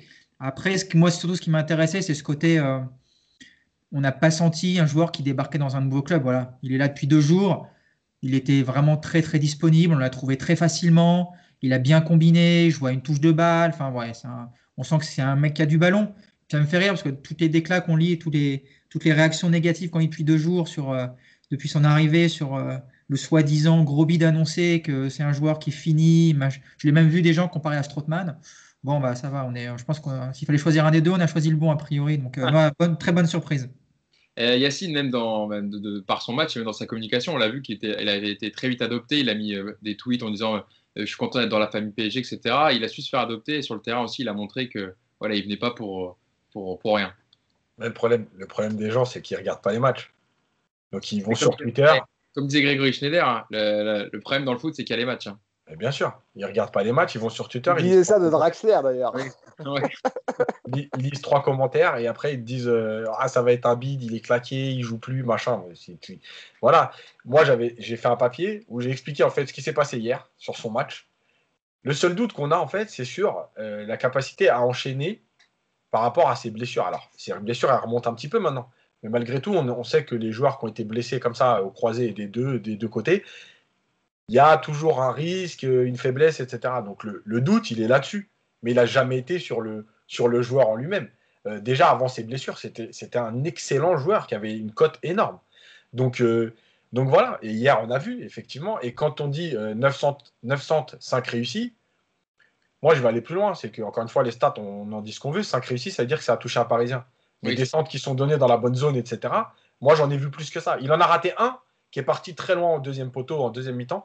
Mais sinon, tous les centres, ils sont donnés dans la bonne zone, avec la bonne surface de contact, euh, dans la bonne trajectoire. Je veux dire, s'il y avait des joueurs qui coupaient au premier poteau ou du monde dans la surface, ça aurait été euh, 10 centres et 9 réussis. Donc voilà, maintenant, euh, ça demande confirmation toujours, parce que, parce que le foot, c'est comme ça. Hein. Euh, tu as fait un bon match aujourd'hui. Si tu rates les trois prochains, on dira que ça ne sert à rien. Donc ça demande confirmation. Maintenant, ce qui est sûr, c'est que, je l'avais dit la semaine dernière, de toute façon, c'est mieux que ce qu'on a. ça, c'était clair. Et aujourd'hui, on a vu ce qu'il est capable de faire. Voilà, maintenant, il faut citer qu'ils sont capables de répéter athlétiquement les, les, les, les matchs. C'est ah. même, même, mieux que ce qu'on avait, j'ai envie de dire. Parce qu'on a beaucoup parlé du départ de Meunier, que c'était pas une bonne idée, parce que euh, international belge, que c'était un, un, poste complètement impossible à remplacer en ce moment dans le désert euh, européen. Moi, je trouve que c'est un joueur plus intéressant que Meunier, plus intelligent. Alors, euh, Meunier est sûrement plus intelligent dans sa communication devant les micros, parce que c'est là où il a le plus brillé. Mais sur le terrain, je trouve que la culture tactique, on sent, bah, on sent la patte italienne aussi, hein, mais voilà, Florenzi, on sent que voilà, ils sont mieux le football et que défensivement, même comme je l'ai dit, je vais attendre de le voir contre des, des, mecs un peu plus costauds. Mais voilà, on sent que le mec, il sait se placer, qu'il va pas se faire prendre dans le dos à la moins, de rappel de croiser derrière lui. Donc, euh, je pense que c'est mieux qu'on ce qu'on a depuis très très longtemps. Et en plus, il a, il a joué avec Paredes à la Roma, il a joué avec Marquinhos, donc il connaît quand même certains genres de l'effectif. Il a, il a Marco Verratti en, en équipe nationale, donc je pense que pour l'intégration, pour déjà, je pense que, que ça aide, pardon. Et surtout, encore une fois, hein, on le voit euh, dans le recrutement, euh, ça fait deux ans qu'on cherche quand même des joueurs, un peu comme Herrera, j'en parlais, des, un peu des joueurs de devoir. Donc ça fait, ça fait plaisir parce que ça fait, du, ça fait du bien au milieu de quelques divas de voir ce, ce genre de joueurs et j'espère qu'ils finiront par déteindre sur ceux qui ont un comportement un peu de, de starlet. Voilà, et je m'arrête là parce que sinon je vais, euh, je vais être méchant. une bonne première pour, pour Alessandro Florenti, on espère qu'il en appellera d'autres. Euh, je voulais quand même qu'on parle, parce qu'il y a une action polémique hier hein, qui a agité aussi beaucoup les, débats d'après-match, euh, après ce, Paris Saint-Germain-OM. Euh, c'est Neymar qui aurait reçu des, propos racistes à son encontre hein, plusieurs fois pendant la rencontre de la part d'Alvaro González, un défenseur de l'OM. bon, pour le moment, il n'y a aucune vidéo qui accrédite cette thèse, etc. Mais Neymar s'est plaint au, corps arbitral d'avoir reçu des insultes racistes. Et Neymar a, tweeté après le match, hein, après la soirée, il était encore énervé apparemment de, ce que lui a dit Alvaro González. Euh, je vous cite le, tweet de Neymar. Pour la VAR, c'est facile d'attraper mon agression. Hein. Il parle, on parle évidemment de la claque qui met Alvaro derrière la tête qui découpe euh, ce carton rouge. Maintenant, je veux qu'on cherche l'image du raciste qui m'a traité de, je vous les guillemets évidemment, putain de singe. C'est ce que je veux voir. Et même en dessous de la photo, parce que Alvaro González a, publié une photo euh, en rentrant à Marseille avec tous les joueurs de couleur de, l'OM. Avec, si ce n'est pas, si pas un aveu de culpabilité, ça. ce que vous en pensez, mais voilà, il a posté une photo. On, dirait que quand tu dis j'ai un ami noir, etc. Bon, on va pas rentrer là-dedans. Hein. Euh, et Neymar a répondu en dessous de cette photo hein, de Alvaro González qui a publié avec euh, tous les joueurs de l'OM. Euh, tu n'es pas un homme qui assume son erreur. Perdre fait partie du sport. Maintenant, insulter, introduire le racisme dans nos vies, non, je ne suis pas d'accord. Je ne te respecte pas. Tu n'as aucun caractère. Assume ce que tu dis. Sois un homme. Donc on verra comment ça va se, terminer. Il y a la LFP évidemment qui va examiner, je pense, toutes les vidéos du match, etc. Olivier Talaron, notre confrère de Canal+, qui était sur place, qui était au bord terrain hier, euh, même si le match n'était pas diffusé sur Canal, euh, voilà, ils ont publié une vidéo Canal où, dans le fait que Olivier dit qu'il y aurait eu des insultes racistes, etc., que les, vigiles ont entendu ça aussi. Bon, on verra euh, ce qu'il en est, mais en tout cas, ça peut quand même aller loin parce que si ça s'avère vrai, euh, j'espère que Alvaro González prendra euh, une sanction à la, hauteur de ce qu'il a dit hier. Mousse. Ouais, juste, juste un mot là-dessus, et après je, laisserai parler les, autres. Moi, ce qui me gêne, ce qui me gêne alors évidemment, hein, si, les mots ont été prononcés, euh, évidemment, ça n'a pas sa place dans un terrain de foot, et ça n'a sa place d'ailleurs nulle part. Comme ça, je vais être clair. par contre, ce qui me gêne, c'est encore une fois Neymar qui ramène tout à lui. Moi, j'aurais préféré qu'il soit énervé de, la, défaite, en fait. Tu vois ce que je veux dire? C'est alors évidemment que encore une fois, hein, si Alvaro a prononcé ces mots, j'espère qu'il sera sanctionné et lourdement. D'accord? Et si ça avait été un joueur parisien qui avait, qui avait, fait la même chose, j'aurais dit exactement pareil. Il n'y a aucune ambiguïté. Hein. Pardon? C'est important ce que tu dis, Mousse, parce que hier, il y a beaucoup de, de Marseille qui ont dit est-ce que c'est un Parisien qui, qui, avait dit ça Vous aurez, vous aurez toléré, etc. Mais bien sûr. C'est sans ambiguïté que j'aurais condamné quel que soit le joueur et quelle que soit l'équipe. C'est pas parce que c'est Alvaro et c'est pas parce que c'est un, c'est pas parce que c'est un Marseillais. Alors ça, comme ça, au moins la, parenthèse est, fermée. Par contre, alors là, je, là, je déplace le problème ailleurs. Et, et, ce qui me gêne encore une fois, tu peux faire un tweet, pas de problème. Mais à 4 heures du matin, au milieu de la nuit, refaire encore un autre tweet, etc. Il y, a une, il, y a, il y a des caméras, il y a des images. Si effectivement il a prononcé ces mots, ça ne sera pas difficile je pense que le, PSG va aussi chercher les, images, un peu comme ce qu'ils avaient fait à l'époque, tu te rappelles Yacine, avec Thiago Motta et, et, le, et Brandao, Brandade de Moru. mais voilà, moi, moi je trouve que Neymar, après le match, insister encore, perdre son énergie là-dessus, c'est pas bon. Encore une fois, moi j'aurais préféré qu'il mette aussi un match pour s'excuser de son comportement, euh, du fait que l'équipe est perdue. Mais là, c'est encore tout ramené à soi-même et ça va faire une polémique. On va encore en parler pendant des jours. Et pendant ce temps-là, on ne parle pas de, de, son match de foot. On va occulter son, son, match de foot. Et ça, ça, et ça, ça me gêne un peu. Mais encore une fois, si Alvaro est coupable de, de ça, il faut qu'il soit sanctionné. C'est inadmissible. Bien évidemment, je suis d'accord avec Neymar. Mais je pense que voilà, il s'éparpille un peu. Mais oui, c'est voilà, je le redis, si ça, ça, avait été un joueur de l'OM, même du Paris Saint-Germain, ça dépasse le cadre du football. Évidemment qu'on condamnerait euh, n'importe quel. Aucune ambiguïté, encore une fois. Voilà. Euh, Yacine, est-ce que tu penses que c'est ça aussi qui l'a fait sortir du match, Neymar? Hein, J'imagine que même si évidemment tu dois rester être focus sur ce match, mais il y en a des joueurs qui peuvent, c'est aussi l'aspect émotionnel, tu peux le prendre différemment une insulte raciste, si elle s'avère être vraie, etc. Peut-être le fait, parce que ça date même de la première période, hein, il me semble, parce que déjà dès la première période où il se tourne vers le corps arbitral en disant euh, no racismo, no racismo, écoutez ce qu'il a dit, etc. Ouais, mais, sûrement, mais après, il n'y a pas que ça. Euh, mais en fait, moi, ce qui me dérange là-dedans, euh, c'est déjà d'en parler parce qu'aujourd'hui, on n'a pas de preuves. Et... Oui, oui, non, mais c'est pas de dire, c'est pas de dire s'il y a des preuves ou pas. Hein. Je parle, on parle du fait que Neymar est sorti du match, etc. Voilà. C'est compliqué. Moi, ce qui me dérange plus, c'est les réactions des gens, en fait parce que euh, on voit de tout. C'est-à-dire que il y a ceux qui t'expliquent que c'est sur un terrain de foot, qu'il euh, y a des insultes tout le temps, et que même on peut te traiter comme ça parce que on sait que ça va te toucher un peu plus pour te faire dégoupiller. mais moi déjà ça, ça, ça me dépasse. ensuite, il y a effectivement l'excuse d'Alvaro. Voilà. moi, je suis pas raciste. J'ai mangé un couscous hier, quoi. Voilà. Bah, c'est pareil. c'est exactement du même acabit. Franchement, tu voudrais pas te montrer coupable, tu, tu ferais pas autre chose. Voilà. Euh, on se rappelle de Nadine Morano aussi, qui avait une amie euh, maghrébine plus noire que les noirs. Donc, bon, tu vois, voilà. pour moi, c'est ça hier ce qui s'est passé. Donc, à un moment donné, si tu rien à te reprocher, que tu fasses un tweet, juste un message, et que tu fasses une photo avec les noirs de ton équipe, euh, excuse-moi, c'est bien suspect. Mais en tout cas, aujourd'hui, on n'a pas de preuves. Moi, ce que je sais, c'est que de toute façon, en fait, Neymar, il n'a pas besoin de ça pour découper. Dans plein de matchs, on l'a vu. Il parle beaucoup pendant le match. Et en plus, il le fait euh, de façon euh, tellement visible que, en fait, c'est pour ça qu'il perd aussi en crédibilité. Parce que tu peux presque avoir un doute sur l'insulte en te disant tellement il en fait, tu sais plus ce qui est vrai, ce qui est faux. voilà, tu vois, Thiago Motta, moi je le sais parce que en côtoyant des joueurs, Thiago Motta, il était insupportable sur terrain au niveau des insultes de la parole. Mais il n'y avait pas de grand geste, il n'y avait, avait pas de course de 10 mètres pour aller voir l'arbitre, c'était à côté du joueur, c'était en permanence. Ça, c'est énervant, mais c'était fait, je vois un peu. De façon. Eh oui. Voilà. Il suffit de se rappeler, de la réaction de Brandao. Si Brandao va, il met un coup de tête dans le couloir en sachant tout ce qui risque derrière, ça veut bien dire que bien sûr. a dû lui dire Mota, il a dû lui faire péter un câble. Hein. Ça, c'est clair, net à un moment donné, à un moment donné, Neymar, c'est trop du spectacle. Voilà. Et, et, et, je pense que l'insulte, c'est pas ce qu'il fait. C'est peut-être la, la, la, goutte d'eau, on va dire, mais c'est pas ça qui fait dégoupiller, en tout cas.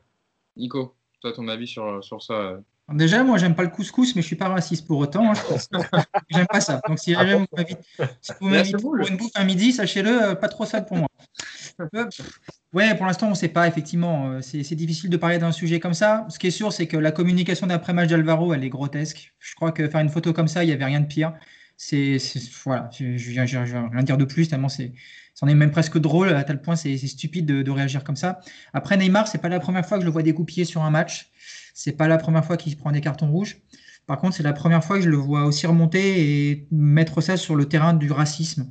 Donc, j'ai envie de. Enfin, j'ai envie, non, j'ai même pas envie d'ailleurs, mais je, pense que s'il part autant sur ce côté raciste, c'est qu'il y, a quand même eu un mot qui n'a pas dû lui plaire vraiment. Si je vois pas l'intérêt de, porter ça sur le terrain du racisme, là, effectivement, les deux, ils ont passé tout le match à se, à se, titiller. Si, bon, s'il y a eu des mots, euh, comme on entend tout le temps sur un terrain de foot, de la chambre et tout, il aurait pu le dire, voilà, il m'a provoqué tout le match. Il a, enfin, il y a plein de raisons pour expliquer qu'il dégoupille, pour qu'il tourne, enfin voilà, les tweets et tout je trouve qu'il y a, voilà, il y a quand même quelque chose qui, qui, me fait un peu tilter. Et après, euh, là où ça va être compliqué pour Alvaro, c'est que quand on voit la puissance médiatique d'un Neymar, quand on voit comment c'est repris déjà un peu partout en Europe, comment c'est repris au Brésil, où on commence à en parler même, énormément. Même Marcelo, le joueur de Lyon. Ouais, et qu'il est, pas ou pas, qu'il est ou pas prononcer ces mots, Alvaro, il est déjà coupable pour plein de gens déjà. Hein. et euh, ça va être euh, pour lui, si ça va plus loin, ça va être très difficile à vivre parce que s'il l'a dit, ça va forcément savoir. Et s'il l'a pas dit, il y aura forcément des retombées parce que je vous le dis encore une fois, Neymar, euh, je pense que ces tweets ils sont pas anodins non plus. Donc affaire sensible. De toute façon, on va parler que ça pendant 10 jours. Là. Hein. C'est, préparez-vous à ça, ça va être le nouveau sujet. Et puis, euh, Vincent, la, Vincent Labrune, je vais y écorcher son nom. Bah, pour un premier dossier, euh, il est bien servi, notre ancien président marseillais, parce que ça va être euh, costaud à gérer, ça. le nouveau président de la LFP. Ouais, je, disais, que même le Lyonnais Marcelo avait tweeté pour soutenir son compatriote Neymar. Et une deuxième chose, c'est que souvent, enfin, c'est des choses qu'on a beaucoup vues en Liga. Je ne sais pas si tu confirmeras, Yacine, mais de tout temps. Hein. Moi, je me rappelle d'un match, euh, je crois que c'était Barcelone. Euh, je crois que c'était en Coupe d'Europe. Et c'était pas De Sailly, je sais pas si tu te rappelles, c'était avec Stoichkov, je crois. Euh, il y avait une embrouille Stoichkov De Sailly. Il aurait fait un geste Stoichkov. il se pinçait le nez, un truc comme ça. Il y a eu beaucoup, il y a eu plusieurs polémiques de ce type-là en, Espagne, en Liga, entre joueurs sur le terrain. C'est des choses qui existent. Je sais pas si c'est propre au, parce que c'était pas toujours des joueurs espagnols, mais c'est vrai qu'en Liga, euh, que ce soit en tribune, euh, bon, en Italie aussi, hein, mais, mais euh, entre joueurs, c'est des choses qu'on a déjà vues. Et en recherchant un peu sur, sur Internet, vous trouverez pas mal de, de polémiques de ce type entre joueurs de Liga. Ouais, parce qu'en en fait, il y a aussi des expressions espagnoles qui sont utilisées comme ça, et suivant l'interprétation que tu fais, en fais, etc. Alors, ça, ça excuse rien du tout, attention, hein, je suis pas Bien sûr, ah non, non, évidemment. en fait, c'est pour ça qu'il y a des endroits, en fait, dans le monde ou c'est euh, plus courant parce que c'est quelque chose qui se fait. Enfin, c'est des insultes qui existent. Euh, tu vois, c'est comme Maradona qui disait euh, hijo de puta à tout va. Voilà, c'est. Enfin, nous, on le la, la, la, la, concha de, de tu madre, c'est les, Espagnols et les. je ne vais pas traduire. Hein. Voilà, et les Sud-Américains sont très friands de cette, de cette insulte. Voilà, donc mais, et Messi notamment.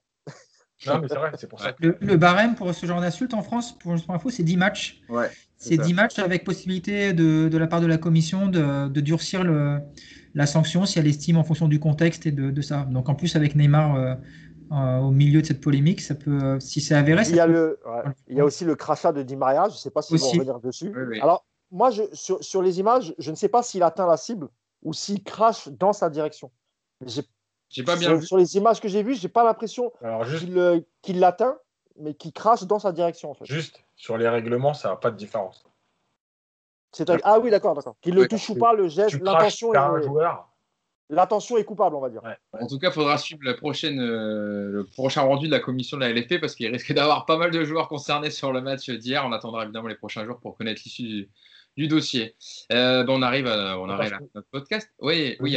Sur l'arbitrage hier, parce que je suis obligé d'en dire un mot, parce que et je parle ni PSG, ni Marseille, ni rien du tout, globalement. Il a été catastrophique. Euh, moi, j'étais au parc. En fait, il a été catastrophique dans la distribution des cartons, dans les temps donnés, euh, enfin les moments où il a donné les cartons, euh, le moment où il perd pied et où à un moment donné, pendant pratiquement 5 minutes, il siffle plus de fautes, alors qu'il y a des fautes mais flagrantes. et en fait, d'accord pour dire que les joueurs sont coupables, que ce qui s'est passé à la fin, c'est un scandale, tout ça, il n'y a pas de problème. Sauf qu'un arbitre, il doit être là à un moment donné pour tenir le match. Et il y a des moments où l'arbitre, il doit peut-être même prendre 30 secondes. Ils prennent aujourd'hui des 2-3 minutes pour regarder des vidéos, 3 euh, minutes pour un demi-millimètre. Il peut à un moment donné prendre 30 secondes, une minute pour appeler un ou deux joueurs, laisser se calmer tout le monde. Euh, voilà. Euh, et je pense que sur les pénalties, Yacine, hein, il faut, il faut en parler deux secondes aussi. Hein. S'il y a un pénalty sur une main de Kaletassar, il me semble, quand même. Il y, en a une où le joueur, je ne sais plus, parce qu'il y avait, il y avait deux cas, mais il y en avait une où le joueur avait quand même les bras près du corps. Donc ça, à la rigueur, ça siffle pas, tout comme nous, on avait un, on aurait pu nous siffler un penalty, il l'a pas sifflé, mais sur le, sur le deuxième ballon, il, a le coude comme ça, donc il est un peu décollé du corps. Euh, franchement, euh, ça, on l'a vu dans plusieurs, dans plusieurs matchs. C'était sifflé, mmh. c'était euh, notifié par la VAR et sifflé penalty normalement. J'ai pas, j'ai pas compris pourquoi l'arbitre n'a pas insisté plus que ça. Le, le problème, c'est que je reviens juste sur le début de match. Il y a une première faute d'Alvaro sur Neymar. Et en fait, quand tu sais ce qui s'est passé, normalement, un arbitre, il doit préparer son match d'entrée, il doit mettre un carton jaune pour dire en fait, je ne vais pas vous laisser rentrer dans ce truc-là. Sauf qu'il ne le met pas. Et en fait, le premier jaune, il arrive sur la faute de Neymar. Et en fait, le problème, c'est que les joueurs, dans, l'émotion, ils sont dans l'injustice. Pourquoi il n'y a, pas de carton là? Pourquoi il y a un carton là? Et en fait, quand tu commences à ne plus maîtriser ça, tu te rends le match compliqué. Euh, et la dernière chose, c'est l'attitude, en fait. Et, moi, je regarde beaucoup de matchs européens. Il y a des erreurs partout. Il n'y a pas euh, plus d'erreurs en France qu'en Angleterre, qu'en Espagne, etc.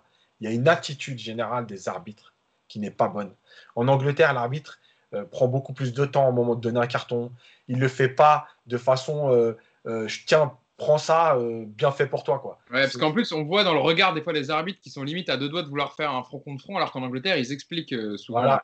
Et, vous verrez souvent qu'en Angleterre, en fait, même un joueur énervé, au moment où il est appelé par l'arbitre, l'arbitre qui lui explique tranquillement pourquoi il lui met le carton, mm. et ben, le joueur, il réagit souvent moins violemment à la fin de la discussion et il va se replacer parce que. Mais Yacine, Yacine est-ce que les joueurs aussi euh, euh, du championnat de France, ou peu importe que ce soit français ou pas, mais en tout cas les joueurs de Ligue 1, est-ce que eux aussi, bah oui, euh, il n'y a pas un problème dans l'attitude parce que à chaque fois, le moins de trucs, ils entourent. Ils entourent mais ça, tu ne vois peut-être pas forcément dans, les autres championnats. C'est ce que je te dis, parce que c'est ce qu'on les laisse faire. En ah fait, il y a cette rivalité. Pourquoi, quand ils vont en première ligue, ils se comportent plus pareil? Parce que si tu vas là-bas et que tu te comportes de la même façon, ça se passe pas de la même façon. Tu vois, c'est comme hier sur le but. Kimpembe, il lève la main sur, euh, tiens, en, disant qu'il y a hors-jeu. Il a même pas, euh, Dimitri Payet n'a même pas encore tapé le, le, coup franc. Il lève déjà la main. Tu vois? Mais en France, il y a un problème avec ça. Il y a, il y a, un problème à, à, vouloir toujours, sans cesse, constamment contester les décisions arbitrales et ce qui nous vaut souvent euh, des cartons pour ça. Voilà. On n'a pas eu le temps de parler de Leonardo, malheureusement, il y avait pas mal de choses à dire aussi. il, y a, quand même aussi un mot à dire sur, sur la VAR hier, parce que c'est quand même incroyable. Alors, je ne sais pas s'ils ont d'autres images que nous, mais je ne comprends pas que l'arbitre. Alors, le premier but de Tovin, celui qui est capable sur les images qu'on a de dire qu'il est hors jeu ou pas, il est fort. Moi, je ne suis pas capable de le dire. Ça se joue à, à rien. Mm. Certains, il y a un hors-jeu flagrant, pour d'autres, il n'y a pas du tout. Moi, je suis entre les deux et que dans le doute, on accorde le but, ça ne me pose pas de problème. Le but refusé à l'OM, si les arbitres, ils ont la même caméra que nous sur le but de Benedetto, je, qu'on m'explique pourquoi est-ce qu'on refuse ce but. c'est totalement incompréhensible. après, on, parle de la main. Alors, c'est normal qu'après que l'arbitre n'ait pas forcément voir la VAR, parce qu'à partir du moment où il siffle pas, et si les arbitres dans le quart estiment qu'il n'y a pas de raison de siffler, il n'a pas besoin d'aller vérifier, ils sont d'accord. Donc c'est normal. Mais regardez, regarde par exemple, comment est-ce que c'est possible, par exemple, la main encore, les mains, ça me pose problème. Mais regardez la faute, il y a une faute de Sakai aussi sur une tête de Neymar, qu'il est accroché du début à la fin. Comment est-ce que c'est possible que dans le VAR, on ne dise pas à l'arbitre, on a un doute? Parce que c'est impossible de dire qu'il n'y a pas faute. Donc, euh, ils ont peut-être d'autres images, j'espère, parce que s'ils ont les mêmes images que nous, bah, ça prouve qu'en fait, quand tu es nul sur le terrain, comme les arbitres de France, en France pour la plupart, bah, que tu sois derrière euh, sur un terrain ou dans, derrière une télé, bah, tu es toujours nul pareil. Tu comprends pas le foot, tu vois pas les mêmes choses que nous. Et oui, effectivement, l'arbitrage hier, mort. Qu'on se cache surtout pas, par contre, derrière l'arbitrage hier, parce que c'est pour les deux. Et effectivement, ah l'arbitre de champ, il contribue à ce climat détestable parce qu'il est, il est dépassé dès la première minute, effectivement. Et puis, euh, le problème, c'est pas à la VAR, c'est ceux qui l'utilisent, encore une fois. oui, bien sûr. La vidéo, tu le vois bien que le but de Benedetto, euh, tu peux pas le refuser. Enfin, il n'y a pas.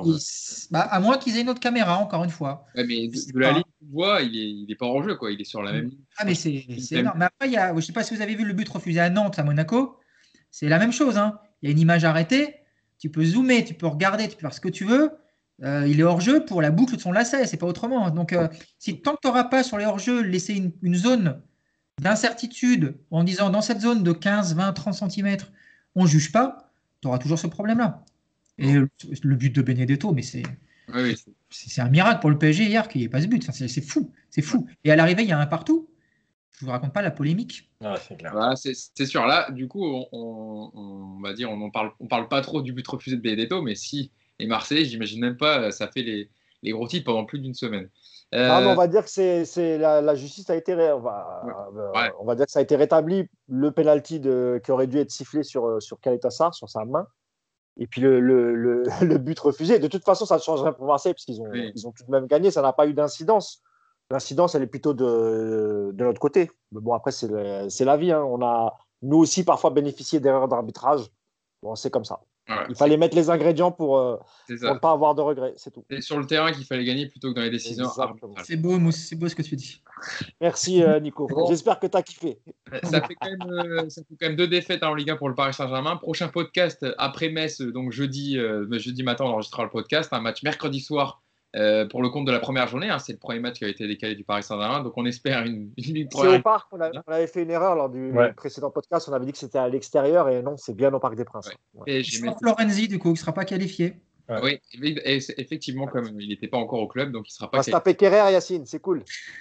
Ou Bah, surtout sans Florenzi, sans Neymar, sans Paredes, euh, Kurzawa. sans Kurzawa, Va falloir, va falloir se mouiller la nuque un peu. hein. sans Rico. Ouais, ça, va. Ouais, mais tu sais ce que ça veut Ouais, dire? Ça veut dire que c'est les, que les mêmes joueurs qui vont jouer. Ouais, c'est les mêmes joueurs qui vont jouer et qui vont euh, et, et tu verras qu'il y aura encore un, un problème physique euh, mercredi. Parce que Ah. Verratti, euh, tu pourras pas le faire euh, tourner. On aurait pu mettre Paredes à sa place euh, mercredi parce que je pense qu'il est, il est vraiment fatigué. Et euh, pareil pour Bernat, qu'on a Mbappé, senti un peu non, il a cramé en fin de match. Peut-être qu'il sort de son isolement, Mbappé? On arrive aux 7 jours ou En pas fait, alors ça C'est- dépend- ouais, c'est mais sept ça jours dépend, ça dépend du test euh, qu'il fera. Bon, en tout cas, on Si verra. c'est bon, si c'est bon, il sera apte à être dans le groupe. Est-ce Oui, que euh. Tuchel va l'aligner C'est autre chose. ouais. Ouais, bah ça, il n'a pas attendu que Neymar et, et Di Maria aient 50 entraînements dans les pattes pour les mettre titulaires. Donc, mon Oui, oui, aussi. Je pense qu'il a C'est pas Mbappé qui décidera de toute façon. Ouais. hein. Il y a Icardi aussi. Il y a Icardi. Il faudra voir son, son état de forme. Alors. Peut-être qu'il est apte à, à revenir. on verra tout ça. En tout cas, on débriefera le match euh, jeudi euh, dans, dans le podcast. Merci à vous d'avoir été avec nous aujourd'hui pour poursuivre le podcast. Merci Nico, merci Mousse et merci Yass. hein, un podcast bien complet, comme on les aime, avec euh, beaucoup de débriefs de match et surtout de l'après, hein, parce qu'on se projette souvent évidemment sur, sur la suite de la saison. On verra tout ça déjà, premier élément de réponse, euh, mercredi soir contre, contre Metz. Merci à vous de nous avoir suivis et puis on se dit au prochain podcast. Salut à tous. Salut Salut tout le monde.